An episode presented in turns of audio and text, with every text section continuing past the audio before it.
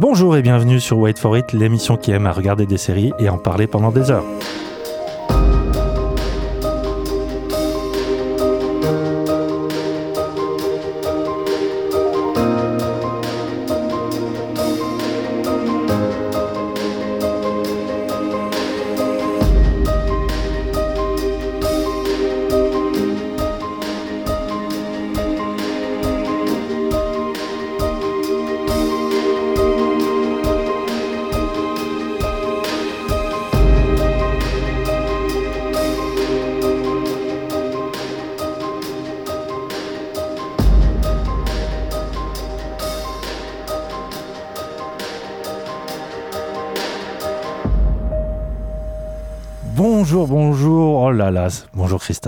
Bonjour Yann. Est-ce que ça fait pas très très longtemps?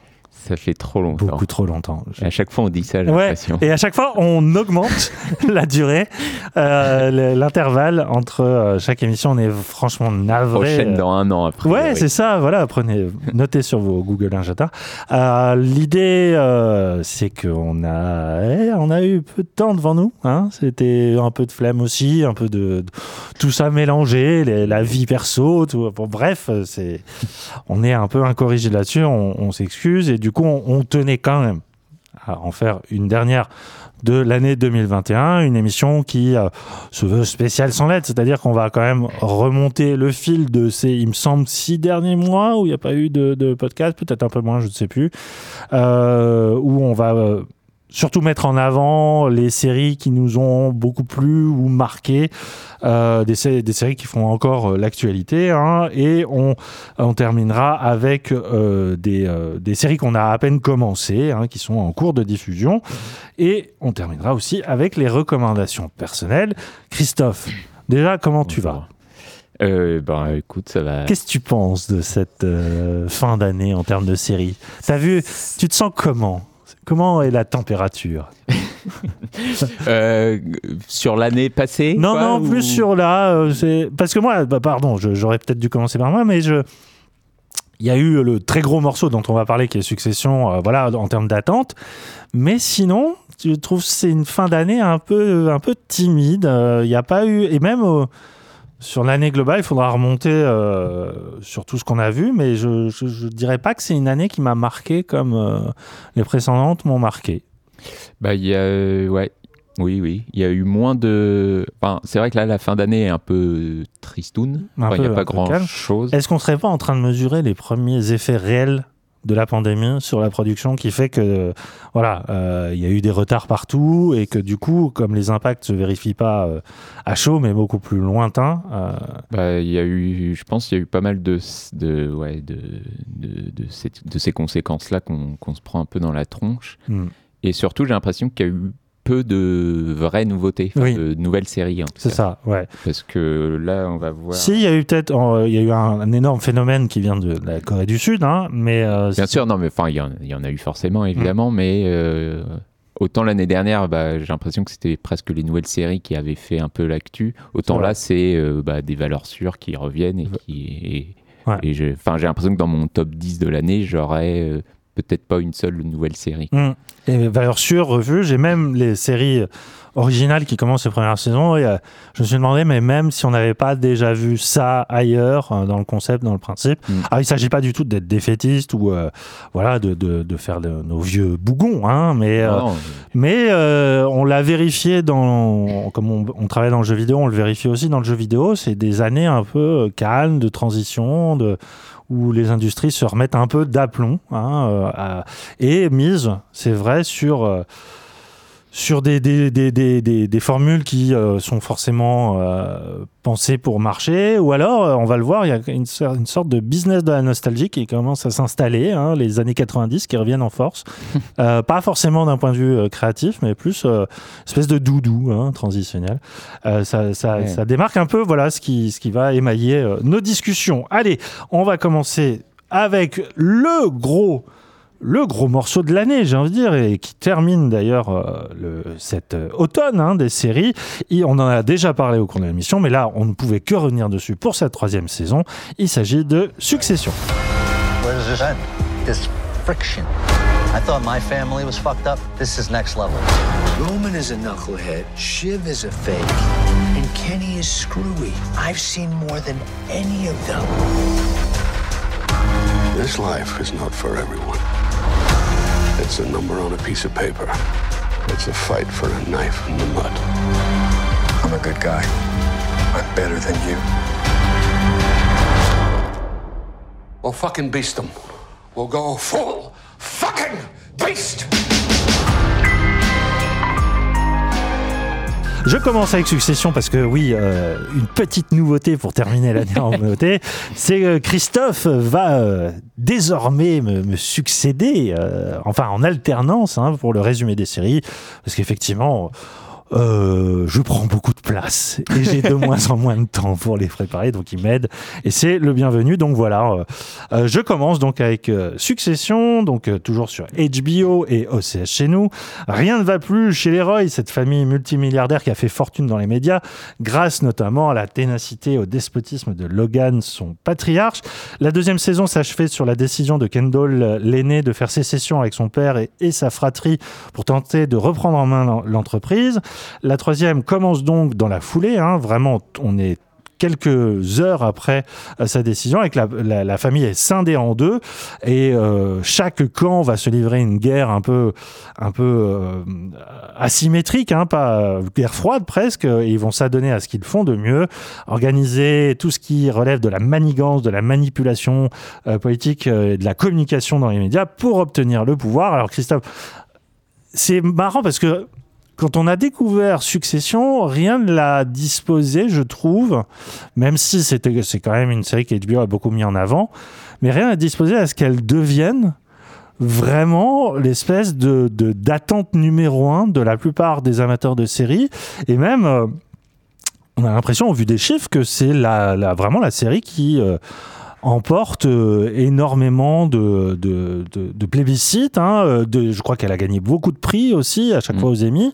À, à raison, hein, parce qu'il y a un casting qui est quand même euh, toujours aussi, euh, toujours aussi exceptionnel. Il y a d'ailleurs, sur cette troisième saison, il faut intervenir des, des guests euh, euh, comme Adrian Brody. Enfin, il y a, il y a- il y a- on sent qu'il y a du pouvoir aussi au sein de la, de la, de, de, de la série bah, créée par Jesse Armstrong. On sent qu'il a les épaules un peu plus, euh, un peu plus solides, il a un peu plus de liberté, quand bien même la série garde, on va dire, son, son format habituel, à savoir une sorte de mélange entre fiction et documentaire, caméra portée à l'épaule, euh, des dialogues hyper incisifs, puisque euh, Armstrong vient de l'école euh, Yanucci, donc euh, le créateur de VIP, de In the Loop, enfin au cinéma, à savoir des séries euh, souvent politiques, mais qui se basent sur des, des, des dialogues au cordeau, hein, des, acteurs qui sont euh, très, très, très euh, shootés à la caféine, très histrioniques, hein, avec un débit euh, très, très haché. Et puis surtout, ce- cet art quand même de, on va dire, de la, de la misanthropie, hein, faite famille cette fois-ci, parce qu'il s'agit toujours d'étudier, on va dire, la, modernité, ce qui nous fait, hein, ce qui correspond à la société aujourd'hui, mais à travers le prisme d'une famille qui est complètement névrotique, euh, comment on appelle ça, dysfonctionnelle, hein, euh, avec euh, cette nouvelle idée cette fois-ci, donc Kendall a vraiment pris ses, distances, il opère une sorte de euh, d'action, d'acte de résistance. hein, et toute la, ah, dans une première partie, la série va se baser là-dessus, sur l'espèce de ping-pong entre les deux, les deux camps. Le deuxième camp, c'est vraiment tout le reste. C'est donc les deux, la frère, la sœur Shoban euh, et euh, ah, euh, Roman. Roman, merci beaucoup, euh, qui euh, essaie de tirer leur épingle du jeu face à un père qui est à la fois de plus en plus secret, mais qui manifeste de plus en plus de problèmes euh, liés à sa santé et à son âge. Mm. Et euh, ce qui est intéressant, c'est que la, la série continue son programme, qui est quand même cette espèce de plaisir de la fiction des puissants hein, à opérer une, euh, enfin, toute une euh, mise en scène autour de à la fois des, dialogues hyper vachards, hyper incisifs, où ils n'arrêtent pas de s'insulter et de se manipuler, mais on a l'impression que c'est leur façon d'ex- d'exprimer leur amour familial, euh, avec euh, ce- cette espèce de... Il y a une espèce de... C'est un peu la limite de la série pour moi aussi, c'est une espèce de complaisance à jouer de la cruauté de ces... Parce qu'il n'y a jamais rien qui... Enfin, il n'y a jamais aucune preuve de compassion, d'empathie. De... Et du coup, au bout de la troisième saison, on commence à sentir que le système se complaît un peu là-dedans. Et moi, j'en étais à me dire, mais en fait, quand je viens voir Succession, je viens un peu me me satisfaire de ce plaisir-là, c'est-à-dire ce, ce, plaisir de la cruauté. Et c'est vrai que au bout d'un moment, il fallait peut-être que euh, Armstrong et son équipe basculent dans une autre approche. Et et on va en parler peut-être plus en détail avec toi. Je trouve que là, dans son deuxième mouvement, parce que vraiment pour moi, il y a un deuxième mouvement qui s'amorce à, peu près à la moitié de la, troisième saison, il y a euh, quelque chose qui relève d'une forme de mélancolie et de, véritable tristesse qui est incarné par Kendall notamment, qui est vraiment le personnage qui est le pauvre, il est vraiment euh, affublé de tous les problèmes. Si, euh, vraiment, c'est un cas. Euh, Freud aurait été ravi hein, de, l'analyser, qui dégage vraiment une espèce de, de, de, tristesse en permanence et quelque chose d'assez, euh, à la fois pas scabreux, mais de, de, déliquescent. Vraiment, il y a un truc où tu assistes à une déchéance, alors que c'est lui qui porte au départ cette volonté justement de s'en sortir, d'aller à contre-courant. Et euh, je trouve que grâce à lui, la série conserve cette part d'humanité, cette part euh, finalement d'intérêt aussi, euh, qui va trouver euh, vraiment un point d'orgue dans la, le dernier quart euh, qui, est, qui, est, assez fabuleux en termes et de jeu d'acteur et d'écriture, parce qu'il y, y, a plein de surprises, on va dire. Mais je suis d'accord avec toi, mais je trouve que la saison 2 faisait déjà un peu ça malgré tout. Et, Certes. Et, et sur la fin, où, bah, en effet, où Kendall était complètement jeté au, au, requin par le père. Mm. Et tu sentais que les frères et sœurs étaient quand même un peu choqués par ça et que voilà, il y avait on, sentait bah voilà que derrière ces personnages qui étaient quand même euh, tous détestables, il y avait euh, quand même une, certaine humanité derrière. Mais euh, bah, c'est vrai que la 3 reprend bah, voilà, ils sont en guerre en guerre entre eux et et tous les coups sont permis quoi. Ouais. et, et, on perd un peu cette humanité que qu'on avait pu entrevoir à la fin de la saison 2 mais euh, mais je pense que bah, c'est une c'est une série qui euh, qui demande une certaine patience en fait. Enfin où, où on sait que ça va arriver mais voilà la, la, la série le retarde de plus en plus. Et euh, pour exploser bah, ouais, vraiment sur c'est presque les deux derniers épisodes quoi, qui sont euh, liés à un mariage, etc. Mmh. Et, euh, mais, euh, mais je trouve la construction assez, assez passionnante parce que, enfin, tu l'as dit, ouais, le personnage de Kendall, le personnage de Kendall est quand même, euh, bah oui, bourré de, de, de, d'états d'âme incroyables. Et, mais ce qui est intéressant, c'est que lui, on ne sait jamais pourquoi il fait, euh, il fait ce qu'il fait de se rebeller contre sa famille. S'il le fait parce que, bah, euh, en effet, euh, leur entreprise est, a plein de casseroles sur le dos, il y a des mmh. histoires de harcèlement sexuel, mmh, etc., mmh. et que eux, gamins, bah, étaient au courant de tout ça. Et lui, ce qu'il dit, c'est qu'il le fait aussi pour bah, une espèce de, de, de, de justice et de, de reconnaissance, ouais. et de reconnaissance de tout ça et pour bah, et aussi un peu une forme de rédemption pour lui quoi. Mm. Mais après voilà, on sait aussi que c'est un jeu de pouvoir entre eux et que est-ce que lui euh, finalement c'est pas juste ce pouvoir là qui l'intéresse et euh, il y a toujours cette ambiguïté qui est assez euh, qui est assez fascinante. Mm. Et euh, mais voilà et bon au final la série elle raconte malgré tout c'est surtout une histoire de famille et c'est comment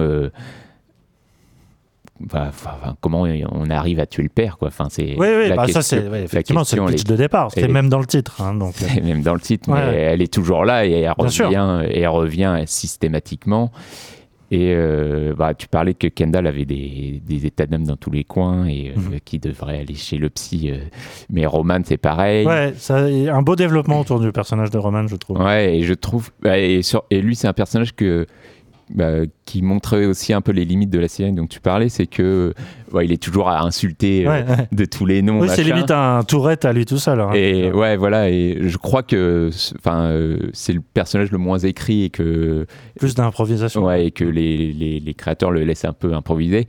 Mais du coup, il y a un moment où ça devient presque une caricature et on mmh. s'attend à chaque scène à ce qu'il fasse son petit numéro et machin. Mais pareil, justement, euh, bah, sur la fin, euh, il, il fait moins le malin, disons. Effectivement. Puis surtout, la, la, la série a le mérite de reconnaître que ce, ce caractère de, de, de petit con insupportable, finalement, n'est qu'un mécanisme de défense Bien pour sûr. trouver sa place dans un univers qui, euh, à travers la figure du père, ne fait que rejeter en fait la notion de, de filiation, parce que c'est ça qui est.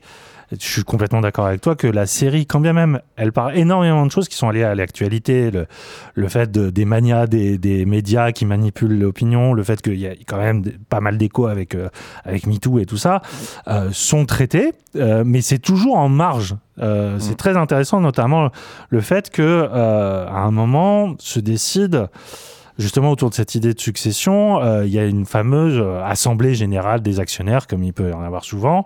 Donc c'est un moment extrêmement important pour la famille Roy dans justement comment elle va réussir à conserver ce pouvoir-là tout en essayant de se dépatouiller des casseroles qu'elle a au cul. Et finalement, tout ça passe dans second plan parce que derrière, il y aura toujours, comme tu le dis, cette, cette éternelle, éternelle question de mais finalement, ces gens-là euh, ont beau euh, avoir un pouvoir énorme, ont beau faire la pluie et le beau temps sur le monde extérieur, ça n'est que pour masquer un chaos et une un vide abyssal en termes exis- enfin ces gens-là n'existent pas en fait. Ils ont à part la méchanceté et les, les ficelles qu'ils ont attirées entre eux, ces gens-là n'ont aucune consistance dans, dans le monde réel. Et c'est alors c'est c'est quelque chose qu'on, qui est pas nouveau. C'est quelque chose qu'on voit souvent dans les séries qui se s'intéressent au monde de l'argent à Wall Street. Euh, euh, Il y a ça y est, voilà mes problèmes de mémoire habituels. La série que j'aime beaucoup que toi que t'aimes pas, euh, euh, qui, qui se passe aussi dans le milieu de la finance, euh, qui, qui continue à être diffusée sur Canal. Billions. Billions, merci, les milliards, tout à fait. Qu'il le fait sur un, un thème autrement plus. Euh, D'ailleurs, c'est. Des mêmes cas d'écriture. Il me semble que c'est le, fils ou le, frère d'Aaron Sorkin qui écrit ça. Donc on est vraiment.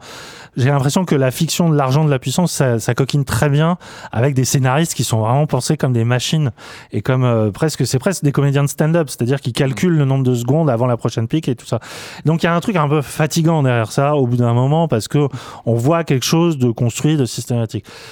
Mais on sent que Armstrong l'a senti lui-même et qu'il s'est dit à un moment, faut quand même essayer d'aller vers des choses qui touchent plus les gens. Et c'est là où la série est très réussie. Il y a un premier épisode qui est justement euh, où il y a l'invité euh, Adrian Brody qui joue une sorte de bah de- de- hein, de quelqu'un de très riche qui, euh, qui commence à peser justement sur leurs décisions. Il les invite sur une sorte d'île, enfin dans une maison de, au bord de la plage. Il y a, c'est un, je sais pas, c'est un décor très particulier où euh, t'arrives pas trop à savoir où c'est. C'est, en- c'est entouré de hautes herbes. Et t'as, un chemin qui ressemble à une sorte de parcours fléché où les personnages sont littéralement enf- enfermés. Hein, et euh, c'est là que se passe un, un premier retournement de situation euh, qu'on attendait. C'est la fameuse confrontation entre le, le père et le fils. Et là, tu dis ah ça y est, il y a de la mise en scène. Ça va beaucoup plus sur l'atmosphère, ça va beaucoup plus sur l'expressivité des personnages plutôt que leur dialogue. Et ça va exploser ce, type de scène très émotionnelle qui, pour une fois, tu te sens vraiment concerné par la tristesse des personnages. Ça va exploser dans le dernier épisode, dans le dernier quart d'heure qu'on va pas spoiler parce qu'il y a un très gros twist de fin qui, pour le coup est très réussi en termes d'écriture, mais surtout avant, il y a enfin la preuve que cette série a quelque chose à dire sur ce que c'est d'être, euh, de vivre avec des gens qui sont génétiquement pareils que nous, enfin qui ont euh, plein de choses en commun, et qui sont des étrangers, quoi. Et, Oui. ça, c'est très très réussi. Parce que vraiment là, pour le coup, euh, toute la tristesse de Kendall Sh- Shiban et Roman se ressent en une seule scène, comme par hasard. Ça... Enfin, moi, j'ai pas vu un hasard dans le fait que ils aient choisi l'Italie pour euh, tourner Mm. ça. C'est Ouais, tourné au milieu de ruines antiques. Euh, Enfin, on rejoint l'idée de tragédie, on rejoint aussi le, le cinéma italien des années 40-50, Rossellini et tout ça. Enfin, il y a vraiment plein de références qui tout d'un coup euh, s'accumulent et sans être plombantes. Et la série trouve une nouvelle voie qui, moi, m'a beau, beaucoup touché. Quoi. Bah ouais, ouais, non, mais tu sens que ces personnages, ils, ils se, ils, se dé- enfin, ils découvrent des choses entre eux, quoi. Et, et ils savent, ils savent pas gérer euh, bah, euh, le, le- le- la, la tristesse de leur frère, par exemple, Ouais, ouais. tout simplement. Quoi. Ils Mm. savent pas du tout comment euh, le faire. Enfin, tu sens qu'une tape sur l'épaule, euh, tu as l'impression qu'ils vont se brûler en, les, en, en le touchant. Quoi. Et, et, mais ouais, enfin, c'est bah, c'est difficile d'en parler sans expliquer euh, ce qui se passe exactement. Mais il y a vraiment voilà, un truc qui se qui se crée qui se, entre ses frères et sœurs qui se découvre presque et, et qui, est, ouais, qui est assez bouleversant. Quoi. Enfin, Mm. bah, bah, et c'est- enfin, et c'est là la, la force de la série, c'est parce qu'en effet, elle raconte des choses qui sont euh, qui nous sont complètement euh, étrangers, étrangères parce que bah, c'est un monde qu'on connaît pas et c'est un monde qui est complètement euh, à part. Enfin, euh, Ouais, il y a et- ce moment où ils décident de pas Et être dans le même jet privé pour aller au même endroit et tu dis ah ouais d'accord on n'est vraiment pas dans le même monde là. Bah oui, non, mais c'est ça. Et, et à un moment, il y a un des personnages qui est obligé de prendre un vol long courrier. il le vit vraiment comme une... Et il le vit comme un truc affreux et il a la bouffe et il dit euh, non mais c'était vraiment dégueulasse. Et le père qui paraît tellement au-dessus de ses considérations, malgré tout, tu sens qu'il a une compassion en disant ah ouais non mais et ils sont vraiment au premier degré en disant c'était le pire truc qu'ils ont jamais vécu quoi. Et oui, et, et tu le sens aussi dans les tractations qu'ils font, euh, avec des actionnaires euh, où on comprend pas toujours tout, mais c'est pas très grave. Mais où à un moment on leur dit bah ok on signe avec vous si euh, vous vous coupez justement ces avions privés quoi. Mhm. Et pour eux, enfin, c'est une vraie question pour eux, quoi. Enfin, c'est leur couper vraiment euh, leur liberté, quoi, Mm. quasiment. Et, et enfin, et voilà. Et la, la série a beau, voilà, parler d'un monde qui nous est complètement inconnu. euh, ce que vivent les personnages, ça nous parle forcément. Enfin, toutes les relations qu'il qu'il peut y avoir entre les, les frères et sœurs, et surtout bah, avec le père qui bah, qu'ils aiment malgré tout et qui va Mais c'est fou. Qui à un moment, attendent- tu te dis mais qu'est-ce qui qu'est-ce qui les retient à lui quoi? Enfin, Bah, au-delà, au-delà de- du pouvoir de Bah, l'argent. mais... Bah, il y a ça, et puis surtout, ce, il, je pense que ce père, enfin, on pourra en parler des heures parce qu'il y, a y une psychanalyse à faire qui est incroyable, mais je pense qu'il a une, une main mise sur eux qui est. euh, qui est, enfin, qui est, euh, qui est énorme, quoi. Mm. Ils, ils arrivent juste pas à s'en défaire. Et, et en effet, ils, arrivent, ils restent attachés à ce, à ce, à ce père qui est pourtant euh, affreux de, de, de, de A à Z, quoi. Et, et voilà, alors est-ce que ça va changer? On verra. On verra. Bah, la série, de toute façon, évidemment, est, est reconduite. Euh, Pour une ou deux saisons, je sais plus, mais euh, je crois que c'est. Voilà, 4 est reconduite. Ouais. Euh, Après, c'est vrai qu'HBO ne, fait toujours d'une année à l'autre. elle s'engage pas forcément sur des longues durées. Ouais. donc.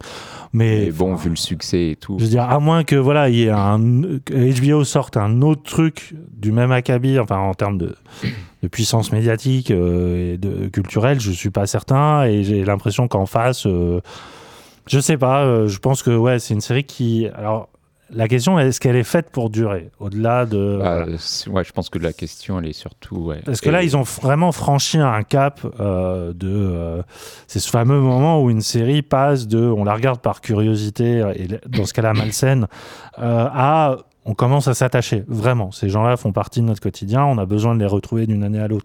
Et là, là, c'est bon. Ça, pour moi, ça, c'est c'est coché la case. Ouais, Sauf mais- que tu peux plus faire la même chose que dans tes deux premières saisons, quoi. Donc, Bah, euh, euh, oui, tu sens qu'il il va y avoir un basculement et Mm. que ça va changer forcément un peu. Mais, mais pour revenir au succès de la série, je pense que aussi, si elle marche, c'est que bah, fait de la série. Enfin, Oui, euh, oui. c'est bête à Oui, dire, mais chaque épisode, il est construit comme un épisode et c'est pas du tout ces genres de séries où on dit que c'est un film long découpé en neuf épisodes. Là, c'est pas du tout ça, Ouais. même si évidemment que tu as un fil rouge, etc. Mais chaque épisode est vraiment construit à part. C'est souvent euh, même dans un lieu unique, euh, chaque épisode, etc. Et et il y a une vraie construction là-dessus, une vraie envie aussi de bah, finir la saison 2 sur un cliffhanger où on n'avait qu'une envie, c'est de voir ce qui se passait dans la suite. Ils refont la même chose malgré tout avec la 3 euh, Ah oui, oui. de manière peut-être encore plus forte. C'est très, très, très violent, même, hein, presque. De nous laisser oui, sur un ouais. truc comme ça, c'est. Affreux. et, et je pense que c'est c'est enfin c'est un truc qu'on voit pas si souvent malgré tout. Mm. Enfin, vraiment de faire de la série et bah, qu'avait malgré tout Game of Thrones peut-être, euh, qu'avait euh, Lost à l'époque, etc. Et c'est un truc que bah, je pense qui, qui marche aussi quoi. Et, et qui est pour le coup euh, bah, qui est adapté à son format quoi. Qui... Bien sûr, et c'est d'autant plus méritant que là, les exemples que tu suis souvent sont basés sur euh, des cultures de la, de la, du fantastique, de, de la fantasy, euh, de, de, de, la SF, et qui sont des, des, des, genres parfaitement adaptés à un Mm. truc sériel. Et alors que là, ça assume un truc beaucoup plus réaliste, beaucoup plus terre à terre. moins, ouais. Ouais, plus, plus, plus, plus proche de nous, enfin, euh, plus prosaïque, et euh, ça a réussi à trouver effectivement une forme à la fois euh, feuilletonnante et sérieuse. C'est vrai qu'il y a, il y a des, séries- des épisodes qui euh, presque coupent avec le précédent. Il y a des ruptures de ton et des ruptures de presque d'ambiance qui, euh, qui sont très bien gérées. Et euh, enfin, je j'espère que euh, sauront garder cette, espèce de précision et d'efficacité tout en ben, continuant à vouloir creuser vraiment euh, le, le, le mal-être de leur personnage parce que Dieu sait que Dieu, Dieu sait qu'il y en a. Euh, ben voilà, je, je pense que voilà, c'est- l'incontournable de l'année. Euh, ça a été au bout de, de, de ses promesses et ça en a soulevé d'autres. Donc on, on va suivre ça de très près en espérant que. Il me semble qu'il y avait eu un petit retard dans les diffusions suite, suite au Covid, hein, en, en espérant qu'ils retrouvent un calendrier de diffusion. Non, justement. Ah oui, Bah, en fait, il commence l'écriture, je crois, en début d'année. ah oui, donc 2000. Et il tourne dans la foulée, et euh, enfin, au genre milieu d'année ou à la Ouais. rentrée. Et du coup, euh, ce sera sans doute pas avant 2023. malheureusement. D'accord, ah oui, d'accord. Va, va falloir être patient. Ouais, ouais. Bien, on enchaîne euh, donc avec euh, une série beaucoup plus récente diffusée sur Canal+, à savoir la meilleure version de moi-même. Donc moi je viens vous voir parce qu'en fait euh, j'ai des troubles digestifs Vous avez commencé la scène il y a combien de temps? Il y a 5 ans. Et vous avez mal au ventre depuis? Oui. C'est peut-être le moment pour moi de dire bye bye. Blanche Gardin, arrête l'humour. Qu'est-ce que tu te dis? Faut lui donner des vitamines, faut faire quelque chose hein, Mais- pour qu'elle se mette à chialer comme ça pour, pour des conneries. euh. Qu'est-ce qui t'a fait vriller comme ça, toi J'emprunte un autre chemin là, j'emprunte un chemin de lumière en fait. Dès que j'aurai euh, quelque chose à partager, je le ferai euh, ici et ce sera une belle aventure.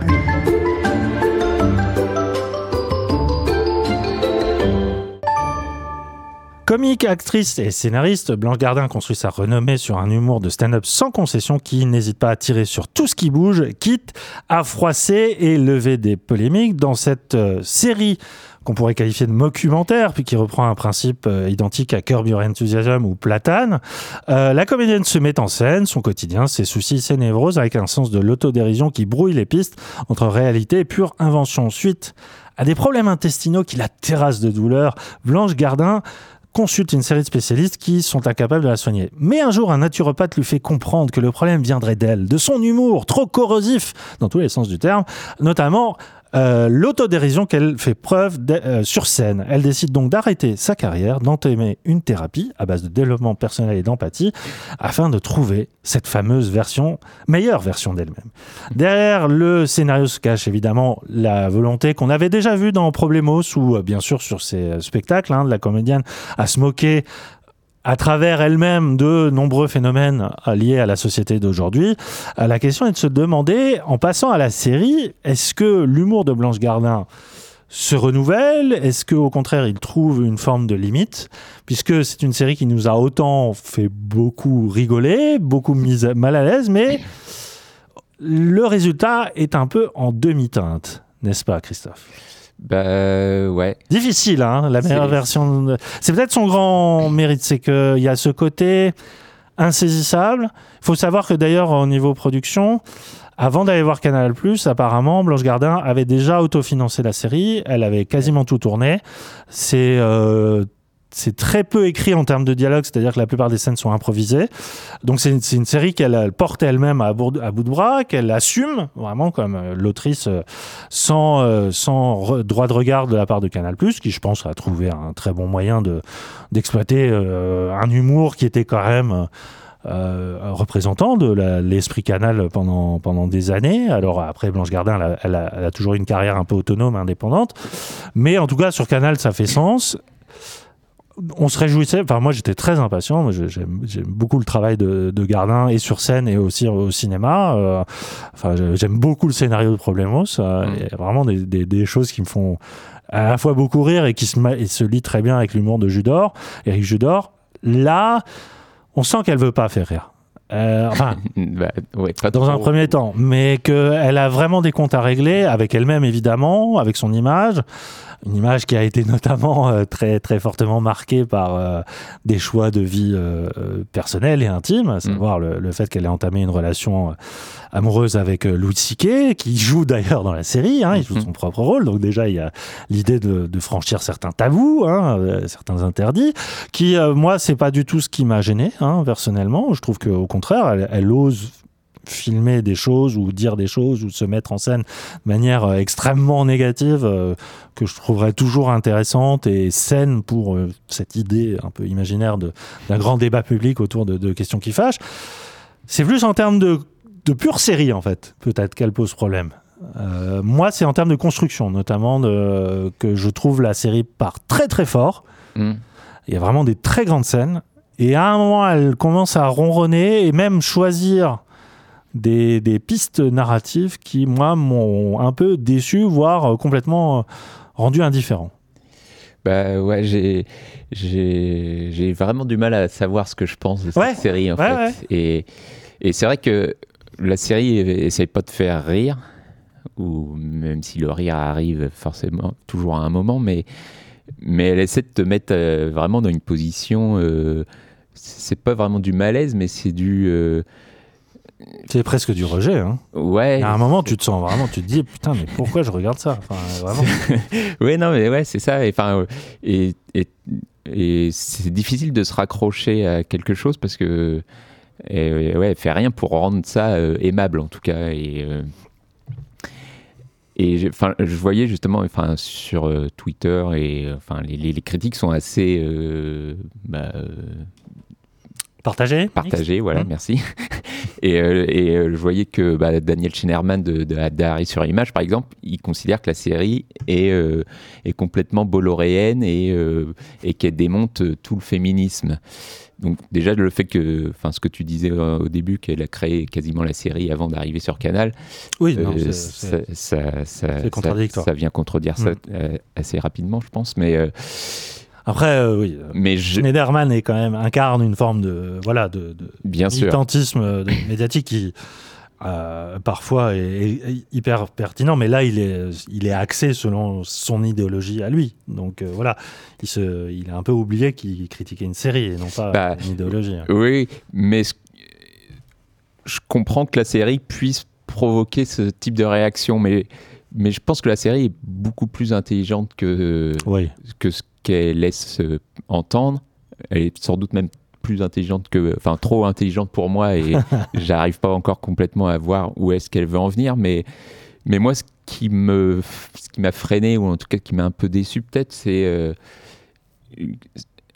Enfin, j'aime l'idée qu'elle tape sur tout le monde et sur tout, mais euh, j'ai du mal à voir ce qu'elle quel est le but derrière tout ça? Enfin, Est-ce que c'est juste le plaisir de, de, de, de, de, de, de, de- de- de sale gosse et de créer un peu du chaos et de dire que voilà, il n'y a rien d'acquis et que de tout remettre un peu en question, de tout exploser, etc.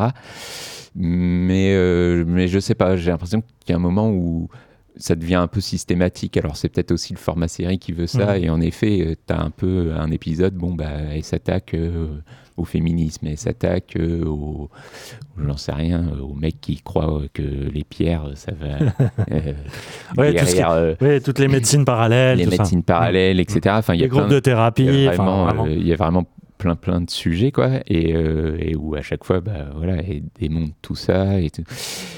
et voilà et je, je suis un peu perdu en fait avec Oui. cette série Ouais. Bah, j'ai l'impression qu'elle-même, en fait, n'a pas voulu se donner un, un sens précis à, à une forme d'évolution, même si, euh, même si à la fin tu te dis bon, d'accord, elle est arrivée au, au bout de son idée. Et d'ailleurs, je, je trouve le dernier épisode vraiment raté, moi, euh, de ce point de vue-là, parce qu'elle essaie de, de- de faire une sorte de pirouette sous forme de fable. Euh, ça se passe pendant un mariage. Enfin bref, il y a plein de, de- d'espèces de gros Le- symboles qui tout d'un le coup mariage ça arrive- marche pas ouais. Et alors que la série justement se refusait à vouloir faire dans la parabole, c'est ça qui est intéressant, je trouve, avec euh, avec le travail de Gardin, c'est que c'est quelqu'un qui se refuse à adhérer à toute forme euh, de symbolisme ou de, généralité. C'est-à-dire qu'elle est, elle, incarnera même à son corps défendant et même si elle ne croit pas forcément à ce qu'elle dit, elle incarnera toujours cette idée de d'opposition, même à des, des thèmes ou des questions qui finalement sont assez euh, consensuelles de fait parce que ça se base sur euh, une idée d'un humanisme et tout ça. Et elle, elle, elle arrivait sur scène à, à aller contre ça et à te dire ah ouais peut-être que effectivement il faut il faut être aussi critique envers des choses qui nous paraissent acquises. Et ça, et ça, je trouve ça hyper, euh, hyper important.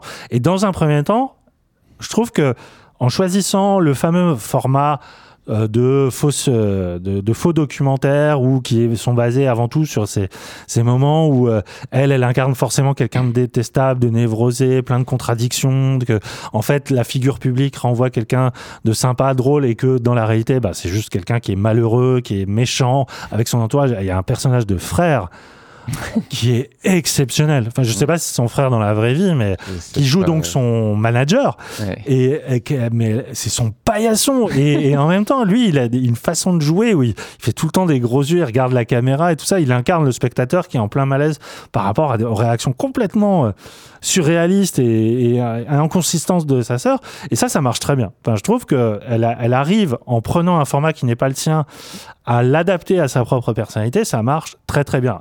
Euh, faut être un peu patient avec l'humour scatologique parce que c'est vraiment ça dans les deux trois premiers épisodes ça parle que de ça Ah, vraiment et- que de caca quoi oui. vraiment elle est obnubilée par ça mais il y a des des espèces d'envolées où elle pousse le curseur justement de la contradiction en- et notamment une scène que moi qui m'a vraiment marqué et qui restera c'est euh, elle se balade dans la rue un soir elle tombe sur les euh, les le- le- les colleuses euh, qui est un C'est le meilleur épisode. un, un collectif féministe qu'on- qui, euh, qui colle souvent des affiches euh, dans la rue, la nuit, euh, qui euh, vise à sensibiliser la société euh, de tous les jours à, aux, aux exactions du, du patriarcat, vraiment, euh, Ouais, au féminicide et tout ça. etc. Voilà, c'est un collectif qui, de fait, enfin, toi, euh, si tu es un minimum ouvert, machin, euh, euh, tolérant et tout ça, tu peux que adhérer parce que c'est vraiment une manière d'ouvrir les yeux et tout ça. Elle arrive quand même à jeter un trouble là-dessus. Alors, c'est pas, elle fait pas que défoncer les colleuses, loin de là, au contraire, mais Ouais. elle, elle, elle se met en scène. Euh, justement parce qu'elle a souvent été taclée euh, sur ses positions sur le féminisme dans, les, Mm. dans les- ses spectacles et tout ça et, tu sens que vraiment la série lui sert à régler ses comptes parce qu'il y a vraiment des choses où tu as vraiment des moments où tu te dis elle- juste elle, elle met son index son majeur pardon levé elle dit je vous emmerde vraiment euh, je pense que je veux ma vie sexuelle c'est ma vie sexuelle je fais ce que je veux et tout ça et du coup elle en joue à un point que du coup tu te retrouves dans une position presque de complice Mm. avec ça et c'est ça que- qui crée le malaise et et avec le recul, euh, une sorte de son parallèle qui est très, euh, très désagréable. J'espère que ça se ressent pas à la- à l'antenne.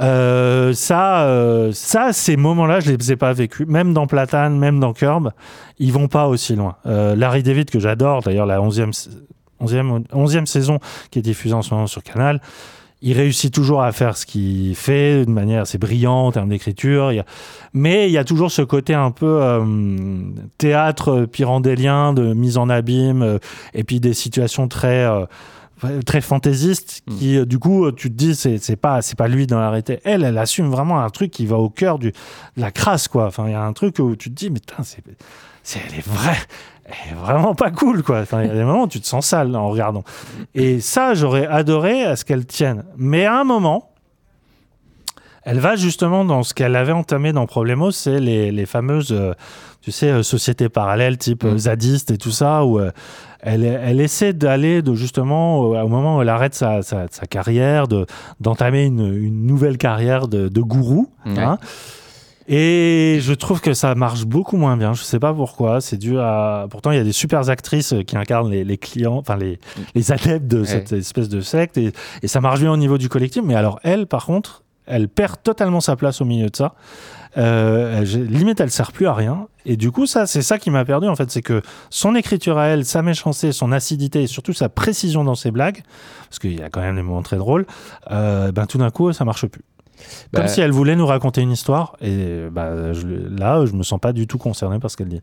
Ouais, euh, et pe- peut-être qu'elle est moins pertinente aussi sur ce sujet. Enfin, moi, ce que j'aime bien ouais, avec les colos, c'est qu'elle arrive voilà, à te mettre le doute et tout ça. Et, euh, et là, sur un sujet, bah, le côté gourou, machin, bon, euh, on est à peu près tous d'accord pour dire que c'est des choses qui sont quand même euh, immédiatement euh, un, peu, un peu étranges et malsaines Ridicule, ouais. et ridicules. Mm, mm. Et du coup, bah, qu'elle se moque de ça, bon, pourquoi pas, mais euh, je trouve ça m'apporte moins de choses en tout cas. Et, et peut-être que c'est ça, et parce qu'il n'y a pas que ce truc de gourou, il y a d'autres choses sur des, bah, des médecines un peu alternatives que dont on parlait, qui, sont vraiment. Où, elle va- ça- enfin, où c'est des choses où j'imagine, voilà, il y a peu de gens qui, euh, qui, qui sont euh, adeptes de ces choses-là. Et. euh, et ouais, enfin, je trouve ça mm, politiquement moins fort et, Mm. et en effet moins lié à ce que, enfin,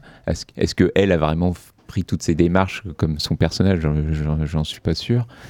Et, et ouais, et du coup, ça, ça fonctionne moins bien et et, et- et toujours, enfin, c'est toujours la même chose. J'ai du mal à voir où est-ce qu'elle veut en venir avec ça, en fait. Et, euh, et surtout que son personnage, enfin, je sais pas si on en parle, mais à la fin, elle devient, euh, elle devient cinglée, en fait. Mhm. Mais euh, pourquoi Ouais, non, je, je- je suis d'accord. En fait, Enfin, je euh, est-ce que, euh, j'en sais rien, est-ce que, est-ce qu'elle nous dit que suis fâché là. non, mais je, enfin, je, je trouve ça trop- un peu facile la manière dont elle, elle Oui. termine cette série en fait. et, Oui, euh, il y a une espèce de. Je suis d'accord avec toi, il y a une espèce de.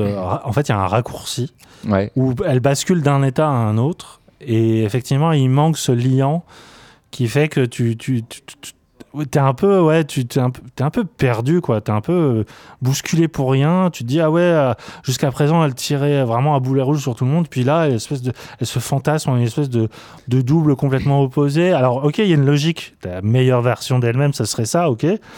Mais c'est en termes de mise en scène, ça passe pas, quoi. Enfin, il y a un- il, il manque.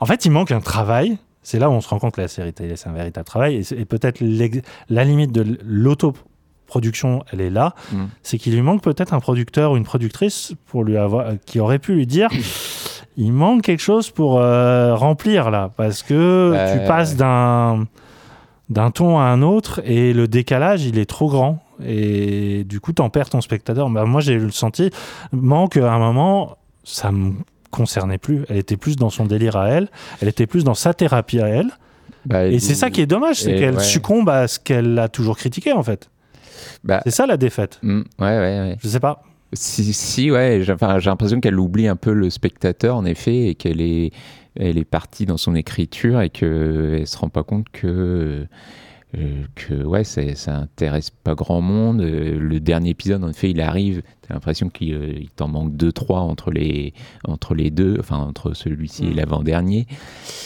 Et puis, euh, puis, ouais, je sais pas, elle devient folle, et parce que quoi Parce que Enfin, je sais même pas ce qu'elle veut.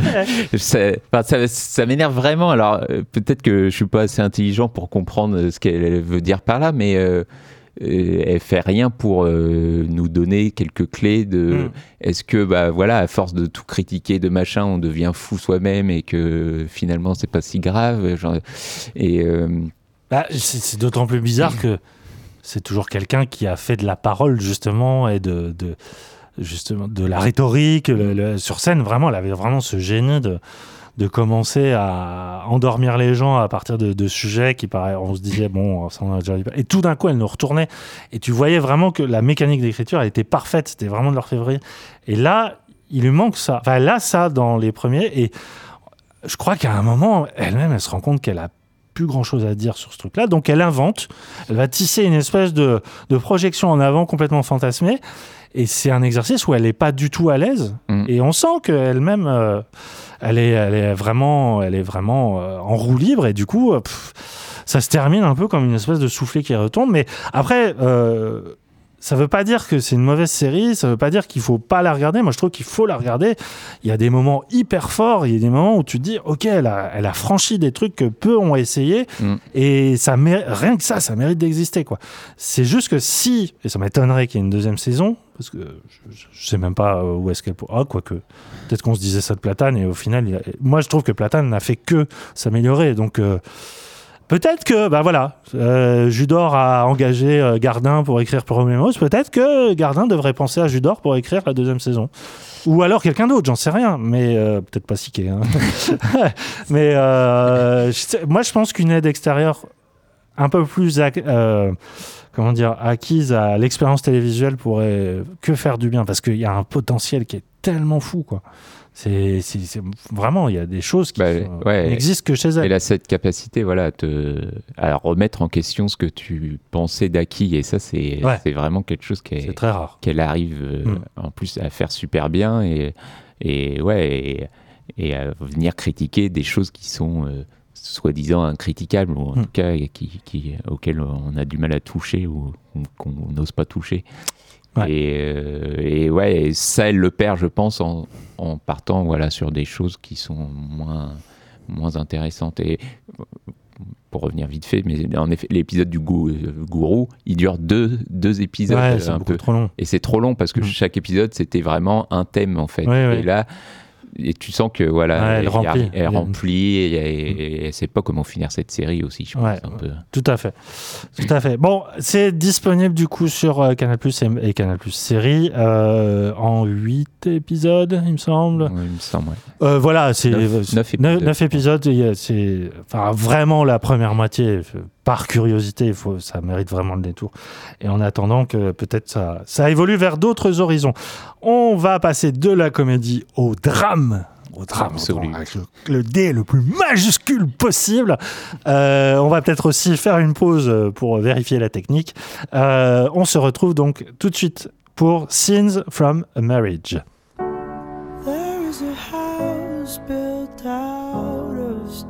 In the beginning of a relationship, everything is thrilling and it's new. Research says that when the woman is the provider and the man is a caregiver, the marriage has a greater chance of success. Huh, yeah, that Kate? Loud and clear.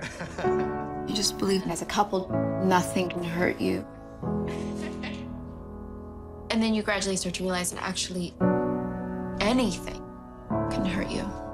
We're gonna sit here and we're gonna talk as long as it takes, okay? But there's nothing left to say. What is this? What is this thing where we can't talk? This is a place Do you know how long I've wanted to leave? at. I'm gonna go out of my mind if I don't leave right now. Right now, like right this second. If I don't leave right now, I know I'm never going to. Adaptation de la série culte d'Inmar Bergman datant de 1973 qui avait ensuite été condensée en un film un an plus tard. Euh, Scenes from a Marriage montre sur cinq épisodes diffusés sur OCS un couple qui s'aime et qui se déchire. Euh, Jessica Chastain et Oscar Isaac succèdent ainsi à Liv Ullmann et Erland Josephson, donc dans une euh, relecture écrite par Agai Levy qui nous avait déjà offert une euh, très grande série sur la séparation avec The Affair le créateur de Bitty Pool, qui est la série la plus adaptée au monde, donc euh, il s'y connaît en termes d'adaptation, euh, scrute ici les mécanismes de la séparation et montre avec euh, réalisme la douleur d'une rupture amoureuse. J'ai pleuré pendant cinq épisodes, Yann François, et toi? Pas du tout. Alors, j'ai pas fini. Bon. J'ai pas fini la On n'est série. pas d'accord alors. C'est effectivement l'adaptation. Euh, alors nous, on l'a connu en Europe, en France, pardon, sous forme de film, euh, scène de la vie conjugale. Euh, il faut savoir qu'à la base, c'était aussi un téléfilm sur plusieurs heures hein, que Bergman avait fait pour la télévision suédoise, si je dis pas de bêtises. Le film, le film, moi je l'adore. C'est vraiment, enfin moi j'adore tout Bergman et euh, et ce, ce- ce film-là m'a vraiment marqué. J'étais plus jeune aussi, peut-être ça, ça explique. Alors moi je renie pas du tout le, le talent d'écriture de Lévy. Que je- Lévy, j'adore The Affair. C'est vraiment une de mes séries les plus les plus fortes sur la question justement du couple et de la, la- séparation. Euh, J'adore le travail de Jessica Chastain et de Oscar Isaac, ça marche très très bien entre eux. Euh, je vois la machinerie et je suis forcé de reconnaître que moi ça marche pas. Je vois le travail, je vois le travail des acteurs. c'est marrant que tu dises ça parce que chaque épisode Mais oui, ça, ça me gêne énormément. sur euh, on les on voit les personnages sur le tournage et d'un coup ça- Peu de temps avant la prise, et euh, on les voit, ils sont toute l'équipe est masquée. Enfin, vraiment, il y a ce côté très méta où effectivement ils se mettent dans le décor, ils se préparent, ils s'échauffent, et tout d'un coup, hop, la fiction prend. Ouais. Et euh, je- ok, d'accord. Euh, Lévy nous dit ils rentrent dans leur personnage, voilà. Mais moi, ça me gêne. Enfin, vraiment, t'as as vraiment l'impression que quelqu'un te dit. euh, Attention, clignotement, euh, ceux-ci euh, sont des acteurs professionnels, ils vont jouer euh, les, des, des- des thèmes éternels de, de la séparation, de, du désamour, de, du re-amour peut-être, enfin bref. Quand- ok, je- ça, ça me touche dans l'écriture, mais vraiment à l'écran, je vois que du boulot en fait. C'est- Et du très beau boulot. hein. C'est hyper bien fait, c'est ultra bien joué. Euh, je sais pas quelle est la part d'improvisation, de texte, euh, voilà. Euh, J'ai une certaine tendance à préférer Oscar Isaac dans sa fragilité et sa le fait qu'il subit, parce que dans le film c'était l'inverse. hein. Les les Ouais. rôles étaient vraiment inversés. Euh, du coup, moi, j'avais plus d'empathie pour la femme dans le, film de, Bergman. Là, euh, Chastain, euh, elle incarne merveilleusement bien euh, côté vraiment cruel au, départ, parce qu'évidemment, bien sûr, il y a beaucoup de tristesse aussi dans son personnage, mais je et en plus, tu vois, tout ce qu'il a fait dans The Affair, j'ai l'impression qu'il le répète, mais en plus travaillé, en moins sincère. En plus théâtral. Je, je, pa- pardon, je, tu m'as lancé, je suis trop négatif. Je sais, je peux comprendre que ça, ça rend, ça, ça rend émotionnel et tout. euh, je, veux bien le croire, hein, mais moi, je, j'ai vraiment pas adhéré en fait. Ouais. Ah, j'ai pas fini. Alors peut-être que je vais aller au bout. Ah non, t'as pas fini. J'ai pas fini. euh, non, non, pardon, j'ai fini, mon réquisitoire. Vas-y. Non, enfin, moi j'ai ouais, vraiment, euh, j'ai vraiment trouvé ça magnifique et et en termes d'adaptation, je trouve ça euh, très fort parce qu'il arrive à faire un truc qui est assez moderne. Et euh, en fait la série de Bergman c'était vraiment une critique un peu du mariage et euh, en tant que institution euh, pesante et notamment en Suède où c'était vraiment c'est vraiment quelque chose qui bah, qui enfermait euh, les, les, les gens dans, ce, dans, dans un mariage qu'ils ne voulaient plus forcément. Et je sais que la série avait provoqué un nombre euh, De euh, divorce. de Ouais, euh, ouais. assez, euh, assez Absolument. fort. Et là, en effet, bah, déjà, il change les, les, les personnages. Enfin, euh, le, enfin, il change les personnages. Il change les. Enfin, l'homme devient euh, la femme entre guillemets. enfin, Celui qui quitte. celui qui quitte, voilà. Et, euh, et surtout, il fait presque l'inverse en disant qu'aujourd'hui, c'est beaucoup plus facile de, de quitter quelqu'un, mais même si ça reste, euh, même si c'est plus simple aujourd'hui, euh, ça n'empêche que derrière, c'est euh, une douleur qui, bah, qui est, qui est insondable presque. Mhm. Enfin, et enfin, les- le, je sais plus, c'est le premier ou le deuxième que que Jessica Chastain annonce qu'elle quitte son. Oh, son de- non, mais c'est le deuxième. ouais. Hmm. Mais enfin, moi, j'ai, ça m'a évoqué forcément des, des choses de mon passé, etc. Quoi, mais Ah, et je pense que Bien sûr, non, mais évidemment. Ça s'appuie sur un vécu, euh, voilà. bien sûr. Et euh, enfin, il y a ce, ce moment où voilà, où elle annonce ça, qu'elle s'en va, mais enfin, et elle part presque dans la foulée, quoi. Et c'est un truc qui est euh, qui est incroyable. Mais euh, ce que je trouve très fort, c'est que la série, bah, elle va plus loin et il se passe peut-être quelques mois, voire des années parfois entre euh, d'un épisode à l'autre, quoi. Et euh, et, euh, bah, et Agalevic bah, de creuser tout ça et de, de- montrer comment bah, ils vivent cette expérience-là, comment les personnages s'en remettent ou pas, et et t'as une espèce de chassé-croisé entre les deux où bah, celle qui a quitté finalement, elle est peut-être encore plus amoureux, et l'autre, bah, il a fait un travail de deuil qui maintenant euh, fait que bah, l'amour a disparu, etc. Et, et je trouve ça, mais euh, du, incroyablement bien écrit, il, toujours hyper pertinent, enfin, euh, et, et surtout, enfin, il fait avec euh, trois fois rien. C'est vraiment des dialogues, c'est des longs, longs plans, forcément des plans séquences, mais des longues scènes de dialogue. Juste, quasiment tous les épisodes sont presque en temps réel, en tout cas. Et euh, et on s'ennuie pas une seconde. Enfin, euh, il y a, il y a- l'alchimie entre les deux marche, je trouve, euh, à la perfection. Euh, Enfin, dès qu'il pleure, euh, j'étais en larmes. Et, euh, et non, je trouve que c'est euh, superbement fait et, euh, et même la mise en scène qui est, euh, oui, évidemment, qui a un côté théâtral parce que bah, ça se passe généralement dans la maison et, et bah, il n'y a pas grand chose à, filmer à part euh, ces, deux, êtres qui se, qui s'entre-déchirent. Mais, euh, mais ouais, moi je trouve l'écriture parfaite et, ça, ça a résonné en moi très très fort. Quoi. Je, je, je, je comprends, hein, je comprends tout à fait. Il n'y a pas de souci. Et, euh, et je suis peut-être passé à côté. Hein, euh, mais Bah, euh, le, le- le truc, c'est que ce concept-là de, de euh, se déconstruire, se retrouver, se reconstruire, hein, euh, je trouve que ça se fait un peu mieux ailleurs. Notamment, moi, une œuvre que je trouve assez magistrale là-dessus, c'est. C'est les Before de Richard Linklater. Donc, euh, trois films avec euh, Julie Delpy et Ethan Hawke, où, euh, qui incarnent leur, quasiment leur propre. Enfin, non. le- les mêmes personnages à différents âges. euh, un couple d'amants qui, s'est, qui est tombé amoureux une nuit et qui va se séparer, qui va se retrouver à plusieurs années d'é- d'écart. Et on n'est pas sur une notion de séparation, même si finalement c'est à peu près la même chose. C'est cette impossibilité de, de, de, de- de s'aimer, tout simplement. Et je sais pas, ça m'a. C'est sur un ton autrement plus léger, surtout plus expérimental, là, euh, et, surtout plus naturel. Moi, c'est vraiment ça qui m'a sorti de la, de scene, c'est que je devrais m'identifier comme toi à ces situations, puisqu'évidemment, c'est universel, évidemment qu'on a tous connu ça. Alors, pas à des degrés aussi, peut-être, euh, aussi dramatique. Enfin, moi, quand je dis drame avec un grand c'est vraiment ça. C'est que tu sens qu'il y a. T'as l'Emmy qui est l'Emmy Award qui est visé derrière. Tu sens que tout est travaillé, euh, limite euh, dans la, la, la, la, marge de- du scénario. Ah là, le spectateur va pleurer. Tu vois, il y a, y a ce côté. Oui, c'est très bien écrit parce que c'est très écrit et c'est ça qui me, moi me sort. Ouais, mais je- Après, euh, Ouais. j'adore les séries très bien écrites, donc je suis une contradiction ambulante. Que veux-tu?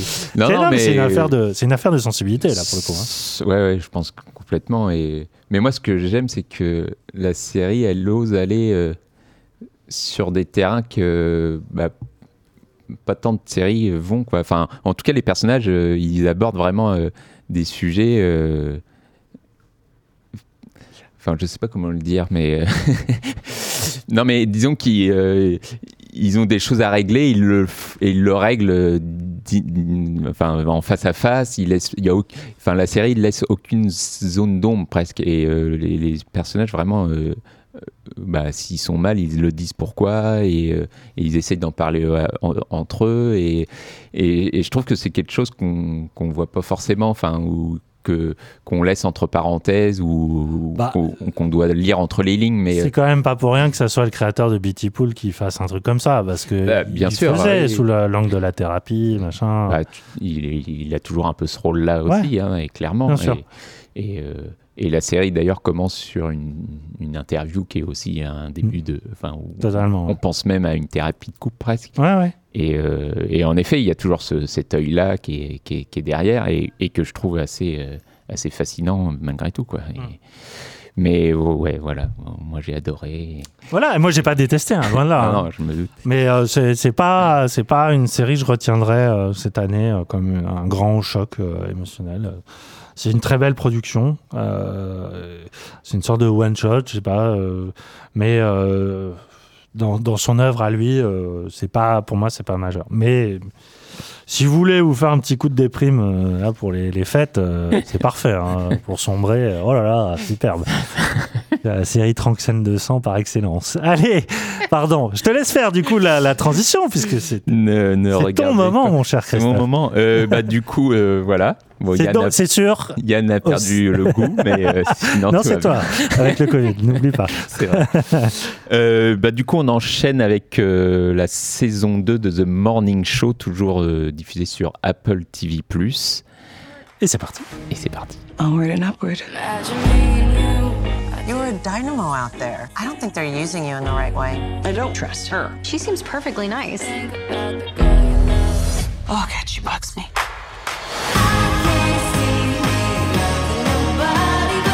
I'm your boss. I'm gonna make sure it works out. Oh, you're my boss. I thought you were my friend. I'm on your side. The network doesn't think you have the it factor. We're looking to showcase some other talent. You know what the problem with racism is? You don't fix it by pretending to want to fix it. What I want is to change things because the jury's still out if you were successful. Happy days are here again. In case you forgot, I'm the whistleblower. I'm gonna get everything I want. You're just so caught up in ruling over your rotten little fiefdom. The rest of the world, they've moved to the clouds, and it is gorgeous up there. This is a battle for the soul of the universe. Après une première saison remarquée et remarquable qui, dans l'élan de MeToo, venait euh, révéler les harcèlements sexuels au sein d'une matinale, la saison 2 de Morning Show, toujours diffusée sur Apple TV+, s'interroge sur la manière de changer les choses. Une fois qu'on a dit tout ça, qu'est-ce que qu'est-ce qu'on en fait en fait? Et euh, une fois qu'on a tout révélé. Et euh, faut-il alors haïr le prédateur sexuel? Faut-il condamner celle qui a fait semblant de ne rien voir? The Morning Show questionne sans cesse notre morale, sans jamais céder à la facilité, tout en se faisant le témoin de l'arrivée du coronavirus comme véritable métaphore d'un monde en pleine mutation. Euh, c'est le chaos cette saison 2. Ça, c'est- c'est- le chaos, mais c'était beau. C'était beau, hein, c'est gentil. Oui, c'est le chaos. euh, c'est un bordel monstre, effectivement. le... Alors, euh, The Morning Show, c'est même un bordel en termes d'écriture, je trouve, parce que c'est une série qui est assez euh, fascinante, comme tu le dis, sur sa capacité à euh, vraiment euh, tout exagérer, tout hystériser, pas forcément lié au, au thème qu'elle questionne.